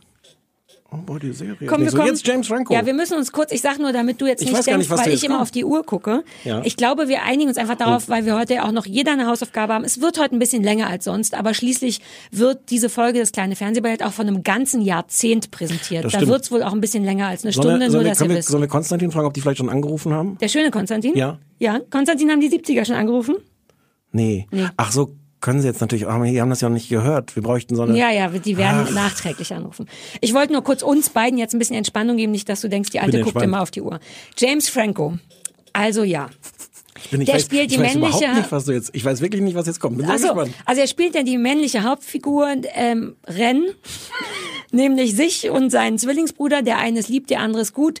Äh, der eine ist lieb, der andere ist quasi nervig und böse. Die Hauptfigur ist der freundliche James Franco. Der aber auch seine Abgründe. Der Ja, ist jetzt nicht nur lieb, der nicht verteilt viel. da Der schon ist- so auch ja. seinen, seinen Koks oder was, das, was die da Ja, schnupfen. aber für die Zeit da ist er ein sehr freundlicher, auch das sehr war ihm, caring. es ist ihm dann auch sehr egal, wenn irgendwie direkt vor ihm so ein Zuhälter gerade eine Prostituierte aufschlitzt oder wenn er Nee, das war ihm nicht egal. Wusste nur nicht, was er machen soll. Er war überfordert. oder wenn er merkt, wie es eigentlich kam, dass plötzlich diese Bar so zu Verkauf stand, diese Schwulenbar, die er dann so übernimmt. Da, Aber er hat doch die Schwulen auch übernommen. Wir Ja. dürfen, wir spo- spoilern gerade zu nein, viel. nein, nein, ja. Hm? Ähm, was mich, also erstens kann ich, ist James Franco mir grundsätzlich egal. Ich hatte oder habe eigentlich gar nicht so eine Meinung zu dem. Ich weiß, der ist da, ich glaube, der ist okay. Hm. Ähm, finde den aber dennoch sehr charmant. Ich finde, der spielt gut. Ich finde, ich mag seine Rolle. Der ist sehr 70er. Ja, und der ist auch niedlich. Der ist auf eben so eine nicht ganz okay, also nicht niedlich im Sinne von sexy, sondern ich mag, dass der versucht, ein guter Mensch zu sein und das nicht, vielleicht nicht immer hinkriegt, wie du schon sagst. Aber mein großes Aber ist wirklich, und James Franco ist übrigens auch Regisseur von der Geschichte regelmäßig, der ab und Okay. zu directed. Warum muss, das habe ich noch nie verstanden, aber warum wird sein, warum spielt er sich selber als Zwillingsbruder. I don't get it. In so früheren, was war das immer, Doris Day oder Bette Midler spielen, in so Komödien macht das Sinn. Hahaha, die gleiche Person spielt Zwillingsschwester. Aber es ist in dieser Se- Serie überhaupt nicht vonnöten. Also ein Bruder ist geil, aber warum muss es ein Zwillingsbruder sein, Nein, ja, damit Nöten, James Franco doppelt spielt? Ich fragte mich, ob das eine Nöten- Eitelkeit ist. Ja, das kann schon sein. Also von Nöten ist es natürlich nicht. Es, es hat so, wie sie es geschrieben haben, ist es für den Plot von Nöten, weil es ja ein paar Mal eine Verwechslung gibt. Am Anfang Hätte man nicht zweimal. gebraucht. Ja, Also, pff. Danach nervt's, weil ich krieg die auch nicht untereinander. Manchmal machen der die, eine, der eine ist doch, wie, wie das in diesem Ja, Film ich ist. wollte der- gerade sagen, die, es gibt am Anfang, aber auch nur am Anfang, hat der kriegt der eine schön in den ersten fünf Minuten eine Kopfwunde, damit du danach, wie bei Tote Mädchen lügen nicht, anhand der Wunde sehen kannst, Genau. wo wir uns hier gerade befinden. Da Nein, das- in dem Fall, wer, ja, wer, wer, wer ist. ja, aber Weil- genau, ja, aber diese Wunde verheilt relativ schnell. Wenn es ein Upper Arm wäre, ganz andere Geschichte. Sprich, nach einer Folge weiß ich wieder nicht, wer wer ist. Wenn die wenigstens andere Haarschnitte hätten. Ich finde, du hast nicht Unrecht, mich hat's nicht gestört. Mich stört was, was anderes, was aber, glaube ich, stören soll. Dieser Zwillingsbruder ist so Der ist so drüber böse, ne? Ja. Naja, aber äh, also Mich ich glaube, ich glaube, das meine ich glaube, der soll nerven. Ich fürchte, es gibt genau diese Typen, die so, ich hätte jetzt fast gesagt, verantwortungslos, das ist ein viel zu kleines Wort, die alles immer kaputt machen, der nie eine Grenze kennt, der in jeder Das war Situation der Schlüsselmoment, ne? Dieses alles kaputt. Ohne jetzt, nur zwischen uns beiden, Knicker, Knacker. Das Ja, war so Moment, wo man dachte, das muss jetzt nun überhaupt nicht sein. Aber, aber ich glaube, dass das genauso gemeint ist. Und ich glaube, dass das auch Teil von diesem Realismus ist, dass du halt diese Leute hast, die in jeder Situation, wo du denkst, oh, hoppla, wenn wir jetzt alles richtig machen, könnten wir hier, what, what, hör auf! So Nils Ruf, meinst du? Ist das ein guter Vergleich? Ja, sag mal ja. Ich glaube schon. Doch, doch, doch. Ich weiß nicht. Ich habe also das Gefühl, der glaube- ist übererzählt. Ich glaube, sie sind einen Ticken zu weit gegangen. Ich verstehe, dass es jemand braucht, der immer nervt. Ich finde das unrealistisch viel. Ich, ich fürchte Der halt wäre schon auch, lange tot. Ich fürchte halt auch, und das ist jetzt nicht gespoilert, weil ich einfach nur drei Folgen gesehen habe, aber ich habe halt The Wire gesehen und ich glaube, der Realismus ist halt auch so, und das fängt bei dieser Figur an, ich glaube, das wird alles kein gutes Ende nehmen. Also es ist The Wire, What? ist The Wire ist unglaublich toll und am Ende unglaublich frustrierend, weil immer alles, es kommt dann immer die Korruption, die reingrätscht, irgendwelche Arschlöcher, die reingrätschen, Leute, die sich Ich dann doch nicht. die Drogen, mit den Drogen den Kopf weg. Und ich, ich fürchte, Ja, das wird aber die- alles kein gutes Du hast, Ende ich nehmen. glaube auch, und das wäre schade drum, also weil Korruption, das fängt nämlich jetzt schon langsam an. Ich glaube auch schon Mhm. in der dritten Folge, vierte dann noch mehr. Ich muss sagen, ich hoffe nicht, weil das ist das, weshalb ich, weil eigentlich ist es schon wieder nicht mein Genre. Es ist zwar nicht PPK, Echt nicht? Pistolen, Warum ist das nicht dein Genre? Weil das eigentlich auf Spannung aufgebaut ist. Was aber, und das finde ich eben toll, überhaupt nicht delivered wird. Ich habe nur Angst, das kommt irgendwann. Ich mag, Nee, das es ist keinerlei Cliffhangere. Man hat nie den Moment, oh, was jetzt wohl passiert, sondern die erzählen direkt danach, das hier passiert jetzt. Und das ist gar nicht so schlimm, wie man denkt. Stichwort die Sonnenbrille. Ja, Oder aber viel schlimmer. Ja, na, viel schlimmer war bis jetzt noch nicht. Deswegen mag, Die Szene mit der sag mal, aufgeschlitzten, Achselhöhle? Hm. Ja, na ja, Achselhöhle, aber eben nur eine Achselhöhle. Danach sind alle wieder cool. ähm, das mag, das ist das, was ich am meisten daran mag, dass es dennoch so was verrückt Soapiges hat. Man hat einfach den Einblick in das Leben von verschiedenen Personen, wie die leben, wie die sich überkreuzen, dass es manchmal sch schrecklich ist und manchmal langweilig oder toll oder sehr alltäglich. Es ist auch da nicht auf Krawall, auf laut, auf Pointe, auf schnell, auf Spannung ausgelegt, sondern fast auch wieder wie eine Doku. Das liebe ich sehr, deswegen hoffe ich, dass das nicht viel, viel spannender wird, weil das nee, spannender habe ich ja nicht gesagt, nur, nur, nur oder- negativer, also erfolgloser, dass diese Leute alle in ihrem Ach so, Versuch. immer scheitern. Ja, in so. ihrem Versuch, gar nicht Spannung, sondern in ihrem Versuch, Ah, ja. da rauszukommen, irgendwie sich so eine kleine glückliche Nische zu machen. Nach meiner Erfahrung werden die fast alle daran scheitern. Nein, das wäre auch doof, weil ein bisschen Glück braucht man beim Gucken. Aber äh, ein, ein Satz ich, mit der Soap. Ich, das ist so gefährlich, das mit einer Soap zu vergleichen, weil, weil es so ein bisschen in die Irre führt und andererseits trifft's das genau, Ja, weil es ist nur die äh, all das, Erzählweise. all das Tolle an einer Soap, wirklich die Möglichkeit zu sagen, wir, wir schildern diese, wir gucken mal kurz, was da passiert. Genau. Oh, und äh, das hat was zu bedeuten, eine Szene, die wir sehen, aber aber die führt nicht unbedingt jetzt konkret zu der zu der nächsten Genau, Szene. Äh, genau. Ganz, ganz, ganz toll. Und ja, Soap ist wie die besten Sinne. allerbeste Soap, die man je gesehen hat Ja. bis jetzt. Gut. Äh, und also alle angucken, The, Juice und und hinterher The Wire angucken, die es noch nicht gesehen haben. Äh, vermutlich, das die, vermutlich die beste Serie aller Zeiten. Es ist ein bisschen schwierig, ja, es ist ein bisschen schwierig, auch am Anfang reinzukommen, weil es ein bisschen spröde ist. Und dann ist es so fantastisch. Okay, ich mach's trotzdem nicht. Aber ich muss ja nicht, ne? Die anderen sollen ja vor allem, nicht ich. Nee, du, ich frag dich auch ab. Ich gucke jetzt erstmal The Deuce weiter, weil ich habe nicht oft das Gefühl, nach Ja, das stimmt. unseren Sendungen, wenn wir die erstmal, wenn wir erstmal die üblichen drei Folgen geguckt haben, gucke ich häufig dann doch nicht weiter. Das möchte ich gern weiter gucken. Ja. Aber mein Tante möchte ich auch weiter gucken, weil das hat mir auch gefallen. So, diese zwei Sendungen im heutigen Fernsehballett wurde Ihnen präsentiert von den 70ern, denn darum, Denn von denen wären wir, mit denen würden wir gerne mal telefonieren. ich will von denen nur Kohle. Ich mache das ja alles nur für die Kohle, die bis jetzt nicht einmal, das war die Grundidee von unserer Sponsoridee, dass Leute uns Geld zahlen dafür. So hatten wir uns das doch bei amerikanischen Podcasts abgeguckt. Hm, du, ja. Hm, ich? Ach, war gar nicht. hm, Sarah. Jetzt kommen wir in die knallharte Realität mit den Hausaufgaben. Möchtest du anfangen? Soll ich anfangen? Ja, ich habe dir letzte Woche eine Folge vom Neo-Magazin Royal, heißt das so? Ja. ähm, aufgegeben aus verschiedenen Gründen.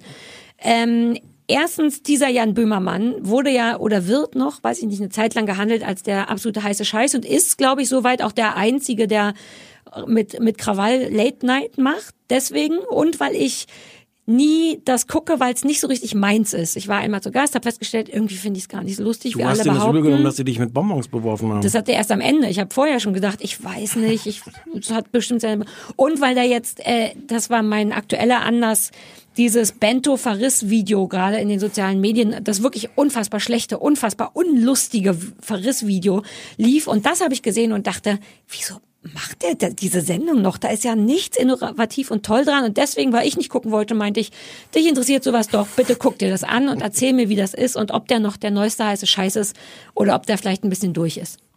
Ich habe es mir angeguckt. Ich, äh, ich habe seit einiger Zeit versuche ich rauszufinden. Also ich fand Jan Böhmermann am Anfang sehr, sehr, sehr toll. Hab das auch so geschrieben, dass man das nachlesen kann und finde ihn jetzt nicht mehr toll und frage mich, ob das an mir liegt oder an ihm. Weil es gibt natürlich auch diesen traurigen Effekt, dass man gerade, wenn man am Anfang so, oh, es ist toll, dass man dann selber einfach nur irgendwie gelangweilt ist und es ist gar nicht, dass er schlechter geworden ist, Ja. sondern dass ich einfach äh, next bin damit durch. Ich sag's mal so, ich glaube nach dem Angucken dieser Sendung, er er ist nicht besser geworden. Ich möchte, dass diese gemeine Lache von mir später ähm, vom schönen Konstantin entfernt wird. Ich habe das? Gefühl, dass das, ich möchte professioneller darüber gucken. Das ist schwer für mich, weil Komm, das ja ein Kollege ist auf Wir machen das einmal. nochmal. Äh, es ist, ich, ich glaube, es ist nicht besser geworden. So, so, warum? Das ist deine professionelle Reaktion. Also nicht, ich fand, klang es nicht sehr Das war so professionell. eine fremde Frau, die hier gerade reingekommen ist. Du, du musst unterscheiden zwischen der, Geme der privaten Sache, die unfassbar wenig Leuten etwas gönnt und bitchy ist, und die, die ich gern nach draußen sein möchte, nämlich die Verständnis hat für alle Aber dann und sagt doch keine sowas, Kollegen basht. dann sagt er sowas wie, hm, findest du das nicht ein bisschen hart als Urteil? ah, auch gut. Mach einmal noch und dann mach's aber weg. Also ich glaube, man kann schon sagen, besser geworden ist er nicht. Das klingt mir aber ein bisschen hart und auch vorschnell. Nein, nein, ich kann das begründen. Okay. Sorry, aber ich krieg's nicht hin. Ich so, okay, cool. Wie diese, also äh, ich, also ich habe jetzt, wir reden jetzt einfach über die eine Sendung. Ja, du Ähm, redest. Es fängt an mit äh, mit dem Stand-up. Ich mochte Stand-ups noch nie. Ich mochte Stand-ups bei Harald Schmidt schon nicht. Äh, ich weiß nicht, warum es das gibt. Es ist so eine, so eine Art, so eine, so eine Büttenrede, die da irgendwie gehalten wird. Es, es sind sehr, sehr viele schlechte Witze. Er hat dann irgendwie... Also, Ja. Sorry. Es macht überhaupt gar keinen Sinn, dass ich so genussvoll Also wenn er dann mithasse. erzählt, dass ich, dass ich, äh, äh, ähm, wie heißt das Land von Spanien, was ich gerade von Spanien ab, abspalten will? Katalonien. Katalysator. Warum heißt es Katalanen, aber Katalonien? Kannst du mir das erklären? Ja, aber das ist wie, ich wollte gerade sagen China und Chinesen, aber so ist das nicht. Aber es ist wie, weiß ich nicht, Portugiesen. Ach, was weiß ich denn? die, die streiten sich und dann kommen halt in diesem Stand-up so Sätze wie, als Deutscher kann man dann sagen, hoffentlich Sangria geht's gut. Oder Ba, ba, keine Sorge, ba, ba. Del Mar bleibt deutsch. Ähm, er hat inzwischen als, als Sidekick, das was früher Manuel Andrak, der selig vergessene Manuel Andrak war, Ja. hat er Ralf Kabelka, den man auch aus Harald Schmidt Zeiten schon kennt. Und der steht ihm gegenüber. Und die, das Interessante ist in diesem Stand-up, dass die sich gar nicht wirklich die Bälle zuspielen oder sowas, sondern dass Kabelka die ganze Zeit so Dinge parallel sagt. Äh, Und, und dadurch, also teilweise auch über das drüber redet oder drunter, muss ich eigentlich sagen, was, was Böhmermann sagt. Und was den Effekt hat, dass diese Pausen, wo Leute lachen oder klatschen könnten, nicht so auffallen, weil in der Zeit Ralf Kabelka irgendwas vor sich hin nuschelt und so, so, so Leerstellen füllt Also durch die werfen, werfen sich nicht den Ball zu, sondern jeder dribbelt seinen eigenen Ball. Ja, wobei man den Kabelka-Ball gar nicht wirklich hört. Der, der dribbelt so halt, wie gesagt, um diese Leerstellen, an denen Lacher vorgesehen Absichtlich waren. zu füllen, vermutlich, Ja, weil natürlich. die inzwischen wissen, dass da keine Lacher kommen. Als ich da in der Sendung war, war wurde nicht gelacht. Das finde ich immer am krassesten oder kaum gelacht Ja. bei diesen Stand-up-Sachen. Gähnende Stille, da musst du ja die Stille irgendwie Das überbringen. ist jetzt auch nicht nur ein Neo-Magazin Royal-Phänomen, es- deswegen haben die ja alle irgendwelche äh, Sidekicks und Leute, die sie ansprechen und anspielen können. Aber in diesem Fall, bei diesem Stand-up, ist es wirklich so ein, so ein Dauergemurmel. Ich, vielleicht hätte ich ein Tonbeispiel mitbringen Warum sollen. nicht einfach bessere Witze? Warum nicht in bessere Witze investieren als in Personal, das murmelt in den Zeiten, in denen keiner lacht? Egal. Dann kam ein großer Block ähm, Luther. Und zwar hat das ZDF, das habe ich, hab ich verpasst, das war aber nach dem, was Böhmermann da gezeigt hat, wohl ganz unglaublich schlimm, so eine Luther-Show gemacht mit Eckhard von Hirschhausen. Oh, Eckhard mit von ganz Hirschhausen. mit einem riesigen Chor von, ich weiß nicht, hunderte Leute, die, die ein, das traurigste Luther-Musical der Welt performt Ein haben. Luther-Musical? Ja. Das klingt, als wenn du dir das ausdenkst. Es gerade. war ganz schlimm und es ist völlig verdient, dass Böhmermann das Ja. genommen hat. Und er hat dann immer so reingeschnitten äh, William Cohn ähm, als als Luther und, Mhm. Äh, und und Böhmermann selbst in der Rolle von Eckhard von Hirschhausen, der auch mit so Kopfhörern, wie wir sie jetzt tragen, das Ganze kommentiert, so reingeschnitten, als wäre es in der Originalsendung gewesen. Und er hatte dann immer diese Luther-Zitate, die man dann halt doch äh, sonst nicht so gerne hört. Ähm, äh, so, so Sätze wie äh, Bauern sind es nicht wert, Kinder zu haben, sondern Säue. Und er hat in diese diese Happy Musical Ja. äh. Das war okay. Das klingt auch okay. Das war okay. Das Aber war es war auch nicht hysterisch augenscheinlich. Nein, war nicht hysterisch, war völlig okay. Man war einfach nur lang. dankbar, dass Es etwas waren, okay war nach dem Es Stand-up. waren am Ende, glaube ich, irgendwie, ich hatte nach, nach, nach 15 Minuten von diesem Musical, was er da gemacht hat, habe ich mal geguckt und es waren erst drei Minuten vergangen. Aber es war, nein, es war okay. Ähm, dann gab es äh, einen Weiterdreh von dieser äh, Pinto, ist ja die, die, das Papierbento, was er letzte Woche erfunden hat.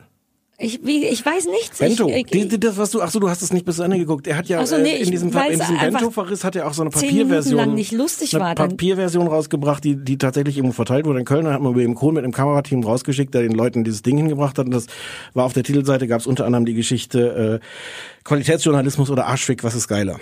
So Oh, immer, die, oh, Naja, das sollte ja jetzt die Parodie auf. Ja, aber ich mir ist gerade, entschuldige, nur ganz kleiner äh, Ausrutscher, ich mir ist wieder eingefallen, dass so wahnsinnig viel auf da so auf Anal Humor Naja. basiert. Bei AfD, Afterjucken, das weiß ich noch, dieser Hashtag, wo ich so denke, Mann, kann man mal Kacke und Penen Ich meine, die rauslassen? sind halt auch alle 14. ja, aber das, das, ach, ich bin zu alt. Erzähl weiter, Die sind Entschuldigung. auch, das ist auch ganz unsexy, das jetzt so nachzuerzählen.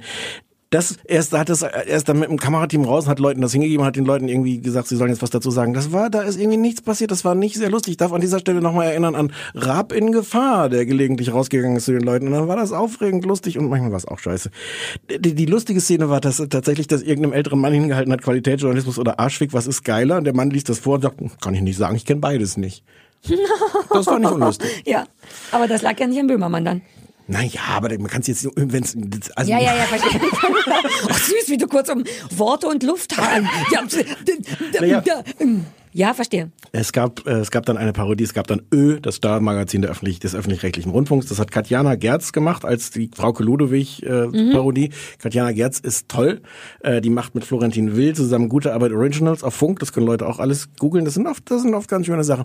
Das war dann, das wurde jetzt halt nachgespielt, dieser ganze Weinstein-Skandal mit, die haben so, so, so ältere Männer regelmäßig im Neo-Magazin, die nicht schauspielern können und dadurch lustig sind, dass sie dann Weinstein und Dustin Hoffmann und Nee, war es Dustin Hoffmann war auch dabei. Ja, aber der war nur ein bisschen. Ja, und die waren alle dabei. Das war so.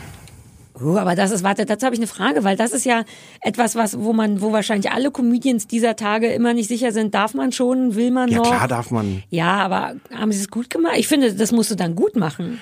Es war Das- so, es war so schwierig. schwierig, weil es der Witz beruhte halt darauf, dass diese Männer nicht schauspielern können. Das heißt, Ach du so. tust so, als wären die diese diese Ja. Bekannten und sie sind einfach sehen ganz anders aus und spielen ganz schlecht und daraus entsteht irgendwie der Witz. Das tut er aber nur ganz gelegentlich, dass er wirklich entsteht. Und die sagt dann halt so Sätze zu zu ihr, also zu der, der Reporterin: Wenn du meinen kleinen Freund streichelst, mache ich aus dir Frau Ludewig.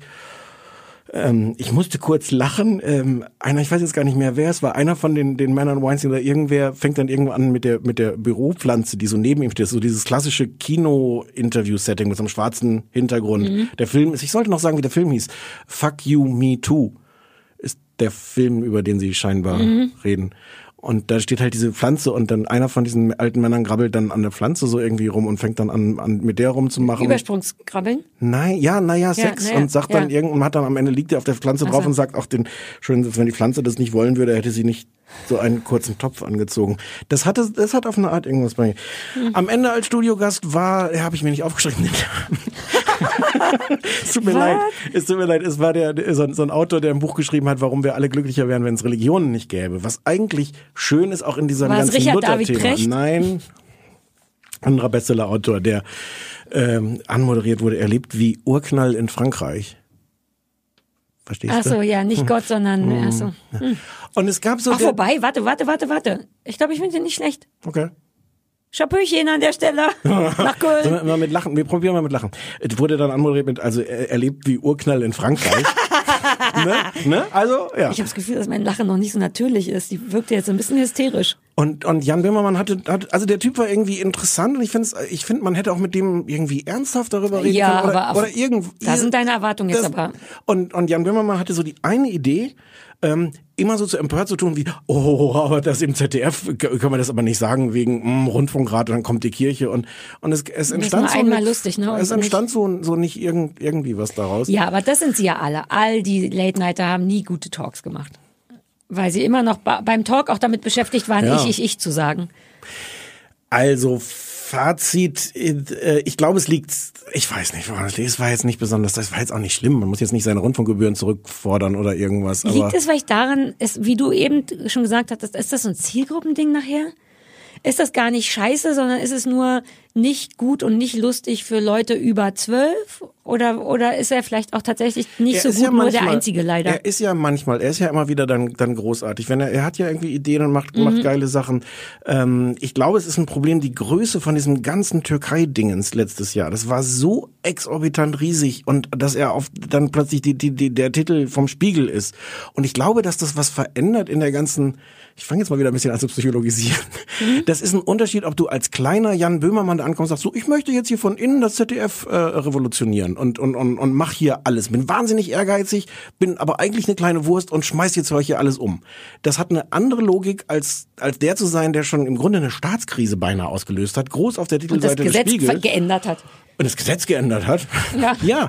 Und, und jetzt aus, aus der Perspektive dann da irgendwie auch sitzt, eigentlich mit so einem, so einem Selbstbewusstsein, was, was früher so ein lustiger Kontrast zu seinem kleinen ZDF-Neo-Programm Ja. war. Und jetzt aber damit daherkommt, dass er tatsächlich schon so große Dinge, das funktioniert, diese Logik funktioniert nicht mehr so, so die innere Logik. Ich habe zu wenig von. Ein Einsatz noch, er, ich er wäre wahnsinnig gerne deutsche John Oliver. John Oliver, der auf, auf HBO kann man auch teilweise auf YouTube sehen, ganz großartig äh, Journalismus und Comedy miteinander verbindet und in 20 Minuten komplexe Themen auf eine Weise erklärt, dass man was versteht und wahnsinnig viel Spaß Ja. hat.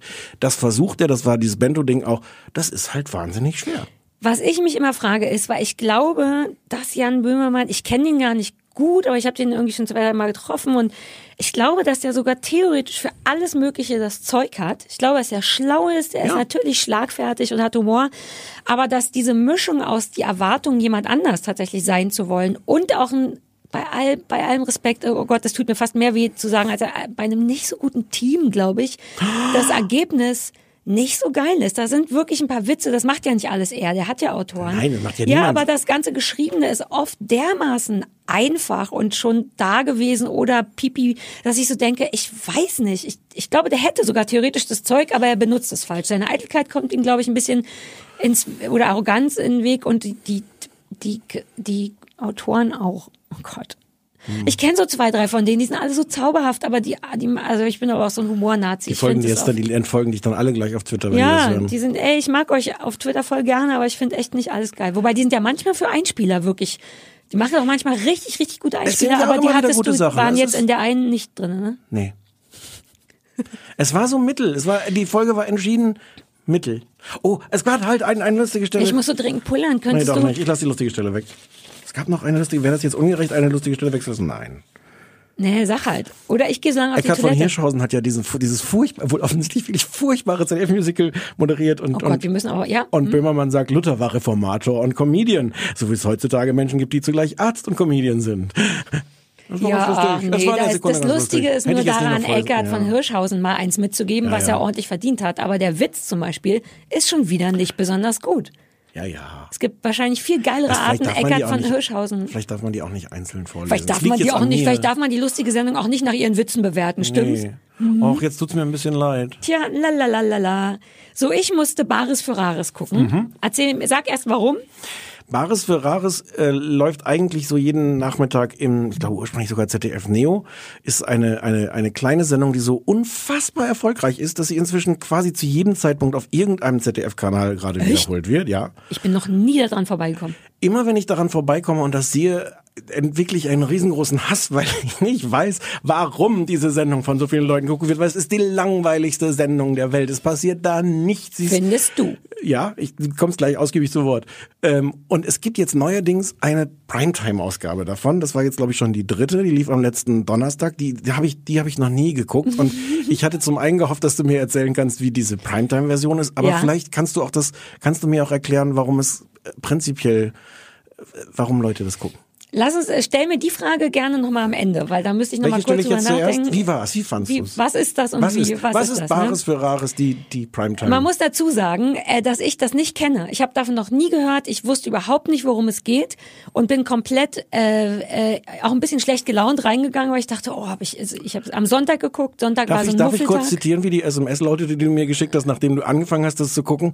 Das ist 90 Minuten. Wie sehr musst du mich hassen? Ja, genau. Weil ich lag im Bett, ich hatte schlechte Laune, ich habe beschlossen, nicht aus dem Bett rauszugehen den ganzen Tag und dachte, und jetzt noch so einen Dreck gucken. Hm. Das hat sich komplett umgedreht. Nur das Emotionale. Darauf komme Okay. ich später zurück. Fakt ist aber eben auch, dass ich überhaupt nicht wusste, was es ist. Noch nie von gehört, das Konzept nie gehört. Und da ist eine Sache, die erstmal ein bisschen lustig ist, es wird zu keinem Zeitpunkt erklärt, was das ist. Hm. Wohingegen, alle außer dir schon habe ich auch überlegt. Aber selbst Sendungen wie Shopping Queen, die seit zehn Jahren jeden Tag läuft, schafft es immer noch irgendwie am Anfang zu sagen, fünf Kandidaten gehen für 500 Euro vier Stunden lang shoppen, am Ende gewinnt der. Du weißt also grob, was es ist. Hier bist du auf einmal mitten auf einem Schloss im Bergischen und musst einfach Learning by Doing machen. Ich habe keine Ahnung, was passiert, was soll das. Setting ist folgendermaßen von dieser Abendshow, sonst ist das im Studio oder was? Ja. Ja. Riesiges Schloss im Bergischen Land, ähm, auf dessen Schlossplatz so eine Art Trödel- und Fressmarkt ist, wie so ein Weihnachtsmarkt, nur ohne Weihnachten. Raue Mengen Publikum, witzigerweise von oben mit einem Kram gefilmt, siehst du schon anhand der Kopffarben, dass es fürs ZDF ist. Ist also alles sehr weiß von oben. Viele alte Menschen, die in Gesundheitsschuhen äh, Kastanien essen und so und für die Kamera so Sachen hochhalten und angucken und sagen, oh, ein, eine ältere Zinnentasse, interessant. Das sind so die Schnittbilder. Und viel roter Teppich, wo dann Jean Pütz, hätte ich fast gesagt, weil an den denke ich immer, ähm, wie heißt der, Klaus Lichter, Herbert Lichter, Horst Lichter, moderiert das Ganze, die, Sen die normale Sendung wahrscheinlich Ja. auch. Sprich, es kölscht die ganze Zeit. Da bin ich ja ein bisschen empfindlich. Ne, der macht den Mund auf und sagt, meine Damen und Herren, ich kann es gar nicht nachmachen. Oh, dein, Ganz schlimm. dein Kölsch-Dialekt. Rumgekölsche, rum, Altherrengehabe, der ist also der Moderator. Und es geht im Grunde direkt los. Aus dem Nichts kommen irgendwelche Menschen mit Trödel in der Hand, stehen neben einer Horst Lichter. Und wenn man die Sendung nicht kennt, denkt man, sind die gecastet? Steht das von vornherein klar? Greifen die sich einfach irgendeinen alten Mensch mit Trödel und dann kommt der vor die Kamera? Augenscheinlich nicht, denn die haben auch teilweise sehr große Geräte dabei. Ja.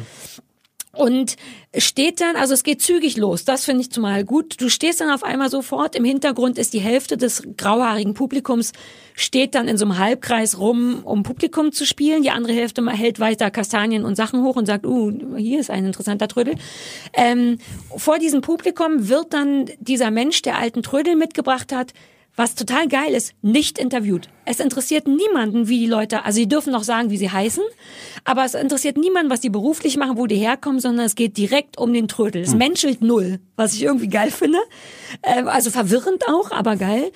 Und dann ist wohl das Prinzip, ein, ein Trödelexperte guckt sich den Trödel an, den diese Menschen mitgebracht haben, bewertet den irgendwie und sagt, ja, das ist aus dem und dem Jahrhundert, hat einen Wert von so und so viel Geld. Hier ist eine Händlerkarte. Aber auch das wird nicht erklärt. Ich so, ah, eine Händlerkarte, wow. Niemand weiß, was die bedeutet. Es stellt sich im Laufe der Sendung raus, dass jeder eine bekommt. Ja. In der Abend, der Sendung, die ich geguckt Ja, habe, ja, bekommt ja, jeder, der ja. mit dem Lichter spricht, eine Karte. Was zur Folge hat, dass ich denke, warum braucht es dann überhaupt eine, wenn es auch einen Moment gibt, wo man keine Eine, Händlerkarte eine von kriegen kann. vielen Fragen, die ich an die Sendung habe. Ja, ja. Also die so, wow, habe ich eine Händlerkarte. Und dann wird's ganz lustig, weil dann wird's auf einmal eine Mischung aus The Voice und die Höhle der Löwen.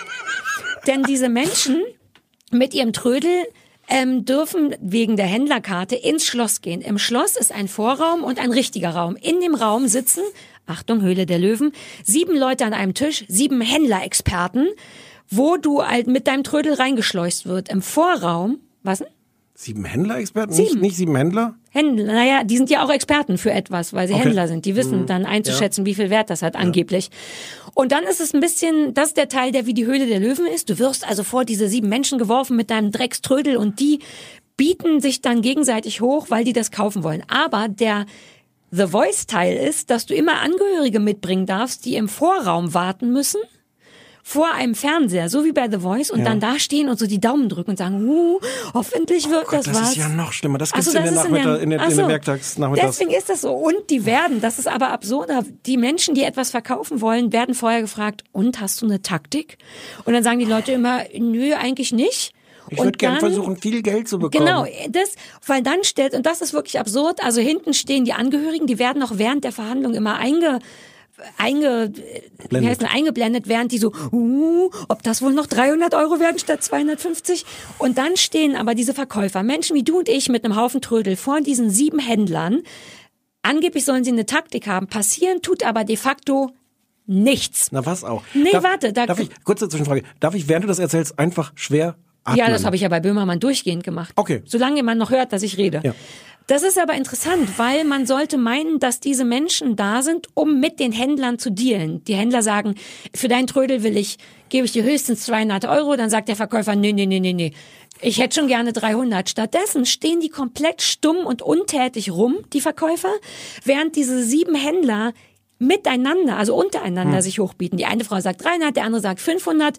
Die Menschen stehen immer stumm da und gucken, wie ihr Zeugs verschabelt wird. Und das, und zwischendurch, das ist eben total verwirrend. Einmal wird, steht da eine Frau, ganz am Anfang, die, ich habe vergessen, was sie verkauft, die steht da und macht nichts und guckt zu, wie die Leute ihr Ding da, und dann blenden die ihren Ehemann an, ein, der hinten steht und sagt, toll machst du das. Original, richtig super machst du das, weiter so. Und dann stehst Darf du da kurz und denkst, aus welcher Region das war? Schwäbisch, sollte Ach das so, war klar. war kein nee, Kölsch. nee. Und du denkst die ganze Zeit, aber die Frau hat gar nichts gemacht, die steht nur da, die hat noch nicht mal ein Wort gesagt, sondern sie steht nur da. Und das wird noch getoppt, die Unverschämtheit dessen von einem Mann, der später kommt und es wagt, tatsächlich eine Taktik zu hagen, nämlich die Leute sagen, wir wollen dir 500 Euro geben und der sagt, na ja, aber das ist schon ganz schön gutes Leder, woraufhin O-Ton, der eine, der eine Typ Expertenhändler sagt, passen Sie mal auf, wir sind hier sieben Händler, Sie müssen es nicht mehr anpreisen, wir machen das schon. Wir machen das schon, wo man so denkt, aber wie, was? Der darf doch wohl sagen, dass es schönes Leder ist und dass er dafür gerne mehr Geld will. Das ist also das Prinzip. Es werden durchweg Leute reingeschleust, verkaufen ihren Scheiß an die Händler. Es gibt einen Promigast in dem Fall. Gibt's das nicht im normalen? Nee. Katja Flint. Katja Flint verkauft, und da kommen wir zu meinem einzigen richtigen Dilemma mit der Sendung, nämlich ein moralisches, verkauft Glücksbringer und Schmuck, den ihr Bernd Eichinger als Zeichen der Liebe geschenkt hat. Ihr Ex-Lover. Und dann steht sie da und hat so ein großes unterschriebenes Originalfoto von Marlene Dietrich, bei dem sich bei der Expertenschätzung rausstellt, dass es nur ein Druck ist. und überhaupt nichts wert ist. Selbst die Unterschrift ist gedruckt. Katja Flint so, ja, aber, aber die Unterschrift ist echt. Und der Experte so, nein. Ach so, Unterschrift von Marlene Dietrich, Ja, von das Bernd ist ein Eichinger. Unterschied. Okay. Nee, nee, original. Und ein schmucken Ring, den Marlene Dietrich getragen hat, schenkt Bernd Warum hat, Bernd, Eichinger. warum hat Bernd Eichinger diesen ganzen... weil er das in L.A. auf einer Auktion gekauft hat und aus Liebe zur Katja Flint, die die Marlene Dietrich spielen sollte damals und als Glücksbringer Ja. ihr das schenkt und Katja Flint jetzt so zum Horst Lichter, ich will den Scheiß loswerden. Nein, das sagt sie nicht, aber das ist ja die, was sie unter, zwischen den Zeilen sagt, die verkauft einfach Die ihre Geld. Love-Geschenke. Und die kriegt dann auch ihr Geld, bla bla, ist vollkommen egal, das ist jetzt nicht, nicht aufregend. Generell finde ich das moralisch verwirrend. Katja Flink verkauft ihre Liebesgeschenke. Ein anderer Typ möchte eine Jesus-Star, eine Gottesschnitzerei verkaufen, die seine Mutter ihm vererbt hat, damit diese Figur ihn beschützt. Das will der da verkaufen. Eine andere Frau hat ein Schmuckstück, was ich glaube über sechs, original sechs Generationen ihrer Familie an sie vererbt wurde. Und dann stehst du bei fucking Horst Lichter und sagst, also 300 Euro wären schon schön. I don't get it. Ich meine, wenn du so aus Haushaltsauflösungen, da waren auch Leute bei, die was gekauft haben oder das loswerden will. Aber du verkaufst doch zumindest nicht im Fernsehen, dass du es loswerden willst. I get it. Aber du sagst doch nicht im Fernsehen, ist mir scheißegal, ob das seit 800 Jahren in der Familie ist, wenn ich einen Fuffi dafür kriege, äh, gerne. Das verstehe ich nicht. Das finde ich traurig an der Sendung. Das ist toll. Ich habe ich hab so viele dieser Sendung auszusetzen. Dieses moralische Dilemma hatte ich noch nie. Aber das, aber das, ich bin jetzt total überzeugt. Also eine Sache noch, dann sag mir noch mal, warum du es, aber ist, äh, was ich auch ein bisschen Passiert, unangenehm äh, finde, kurze ist, noch Fra Zwischenfrage noch. Ja? Passiert denn irgendwas? Gibt's Nein. noch einen Star? Also Nein, ja, singt nein, noch jemand? nein. Das ist Es ist 90 immer Minuten. abwechselnd. Mensch kommt, wird von Experte bewertet, kriegt immer die Hast du das Händlerkarte. bis zu Ende durchgehalten? Sei ja, ehrlich. ich erzähle dir auch gleich warum. Ähm, es passiert exakt nichts, außer das. Und was ich ganz unangenehm finde, ist tatsächlich Horst Lichter, gerade in der MeToo Zeit, muss man sagen. Und es ist, glaube ich, ein Generationending, aber der Typ schnackselt ohne Ende. Es ist wirklich eklig. Der Moment, als der Katja Flint, der schon fünfmal vorher sagt, was für eine bewundernswerte Schauspielerin ist und wie ri- richtig gut der die findet, am Ende umarmt er sie ganz doll und sagt währenddessen mit folgenden Grundgeräuschen, "Hm, oh, ah, na, das könnten wir jetzt aber auch stundenlang machen, ne? Und du siehst am Gesicht von Katja Flint, nee. aber dass dieser alte, bärtige Mann sich an dieser dünnen, schönen Frau festhält und dabei "Hm, ah, brr", Geräusche macht, ist mir oll. Und ansonsten ist der auch so richtig Typ alter Schule. Der steht also vor diesem Halbkreis an Publikum, macht einen Witz. Und was machen alte Menschen? Wir coolen Menschen machen einen Witz, warten ein halbes Gelächter ab, machen dann aber weiter, als wäre gar nichts passiert. Der Typ dreht sich komplett um, gönnerhaft, und lässt die Leute auslachen. Der macht einen Witz, dreht sich um und macht dann so eine Handgeste im Sinne von, lachen Sie ruhig fertig. Ich weiß, es war ein sehr, sehr guter Witz. Ich habe da noch nie drüber nachgedacht, wie man die Leute auslachen. Du guckst dir mal an. Nee, Naja, ich wollte was anderes jetzt so. sagen. D- Diese alte Herren, Ich habe das Moderatorenschule. Problem nicht, dass ich so lange abwarten, so hätte ich sagen sollen. Ich habe das Problem nicht, dass ich so lange warten muss, bis die Leute fertig gelacht haben Ah, verstehe. Aber der, na, er hat so viel Lacherei, ist auch nicht. Er nimmt, was er kriegen kann. Okay. Im Gegensatz zu Böhmermann, der schnell jemanden reinmurmeln Ja, ja. lässt, dreht sich Horst Lichter um. Ja. Obwohl er mitten im Gespräch ist mit Leuten, dreht er sich rum, macht so einen Jetzt sag, aber jetzt sag mir, warum du es gerne geguckt hast. Weil es aus irgendeinem Grund so eine Sonntag schlechte, genau das, was ich hatte. Sonntag schlechte Laune, müde, Kopfschmerzen, Hund, Hund ist, dem Hund ist schlecht. Wir liegen im Bett und sind mufflig. Es hat so ein Sonntagnachmittag-Fernsehprogrammgefühl, was mich in so eine ganz komische Heimeligkeit gedrückt hat. Ich glaube, dass das vielleicht so eine alte, ich guck, muss mit Oma und Opa als Kind so Sonntagnachmittag ZDF-Dreck gucken. Und es hat mir so ein komisches Gefühl von Gemütlichkeit gegeben. Ich hatte damit überhaupt nicht gerechnet. Ich habe es bis zum Ende geguckt und kurz überlegt, ob ich noch eine reguläre Folge gucke und nur um dieses kuschelige Sonntag nein! Sari mit Jetzt den ich Großeltern. Ich jetzt bin ja ich nicht nur prominent, gehuckt. ich bin auch ein Mensch mit Großeltern. Und das wurde kurz in hast du die nicht neulich, du hast, du hast deine Großeltern bei Ebay reingestellt. Nicht? Was? Hast du nicht deine Großeltern versucht auf Ebay zu verkaufen? Was? du Wovon verstehst mich du? nicht, weil ich dachte jetzt wegen, was du gerade erzählt hast, Katja Flint. Ach so, och, der ist aber auch nicht lustig. Das muss man manchmal auch sagen. Ja, okay. Bloß ich rede gerade emotional, weil es wirklich etwas ist, Kann was mich mit umgehen. in meine Kindheit aus irgendeinem Grund, so wie mach mit, mach's nach, mach's besser oder diese Kindershows von damals. Ich lag in diesem Bett schlecht gelaunt und fühlte mich warm eingepackt von etwas, was mich nicht kriegt. Und mich hat auch einfach interessiert. Ein Teil von mir dachte, was kann ich verkaufen? Das ist Ja, auch so ein bisschen so, dass ich dachte, oh, habe ich in meiner Wohnung irgendwas, was ich, wofür ich eine Händlerkarte kriege? Was mich an dieser Sendung, ich, ich verstehe es nicht. Das, und zwar sind das zwei Sachen. Das eine ist, dass, dass nichts passiert. Es, ich finde es sterbenslangweilig und es wird inszeniert mit dieser ganzen. Da geht also irgendjemand, der gerade gehört hat, dass das Teil, was er da anbieten will, die, die Kaffeetasse oder was 50 Euro wert ist und geht dann dann zu diesem Händler hin und, und kriegt dann am Ende 30 Euro. Das heißt, es geht um nichts, wird aber alles so inszeniert mit diesem ganzen. Oh, vorher noch mal im Interview. Oh, also ich hoffe, dass ich jetzt doch. Ich würde mich freuen, wenn ich 50 Euro kriege. Hinterher noch mal im Interview. Fand ich ganz schön, dass ich jetzt 30, 30 ist ja auch schon. Es Aber ich weiß nicht, was alles- du weil die Sachen hatten schon Wert. Bei den Serien, die ich geguckt Na habe, da ging nichts und da Aber selbst 500 wenn, das weg. ist mir, oh ja, nee, so, so wertvoll ist es am Nachmittag nicht unbedingt. Und dann habe ich, ich verstehe das aber alles nicht, diese Händlerkarte, damit fängt es an.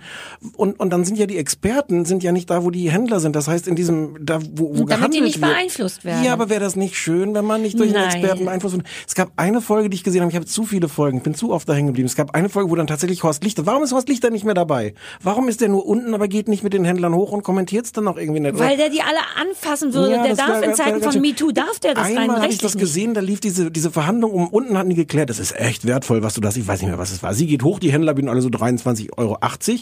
Und dann war irgendwann, dass tatsächlich Horst Lichter dazu kam, was bestimmt gegen die Spielregeln ist und sagt, ähm, ich möchte mal folgenden Hinweis geben. Also unten vorhin bei der Expertise kam folgendes. Das hat er jetzt auch einmal gemacht, als er das Warum? Gefühl Warum hatte. ja, was soll denn das?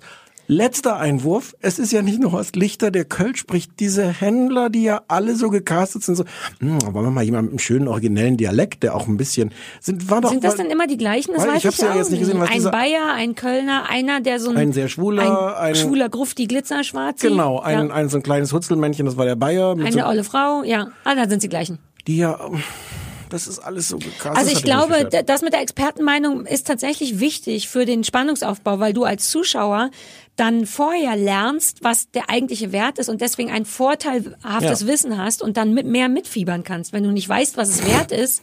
Ich glaube wirklich, dass es so funktioniert. Man ich denkt finde, dann, wir- wir können- bei mir hat du, Wort deine mitfiebern- Frage war, wie, du, du willst wissen, warum? Ich kann dir sagen, warum, weil ich mit einer von diesen Menschen war. Du guckst zu bei den Verhandlungen und, und denkst, nee, sie, diese 300 können sie sich aber schön in den Arsch stecken, denn ich weiß von dem Experten, dass das 1,5 wert ist. Und so funktioniert's. Du hast Gehen das Gefühl aber, gehen dann aber mit nichts raus, weil Ist doch egal. Ich habe versucht dir zu erklären, Ja, ja. weil das ist deine Frage. Wie funktioniert? Ja, ja. Du hast das Gefühl, mit dabei zu sein. Du überlegst auch rein aus Kohle haben wollen. Überlegst du, ob du irgendeinen Scheiß hast, den du verkaufen willst. Du glaubst, du bist auf einmal Kunsthändler, weil du das gelernt hast. Ich, ich glaub, bin das jetzt der Sinn. gleichzeitig erleichtert, dass ich dir nicht den Sonntag versaut habe und Nee. enttäuscht, dass du es nicht hast.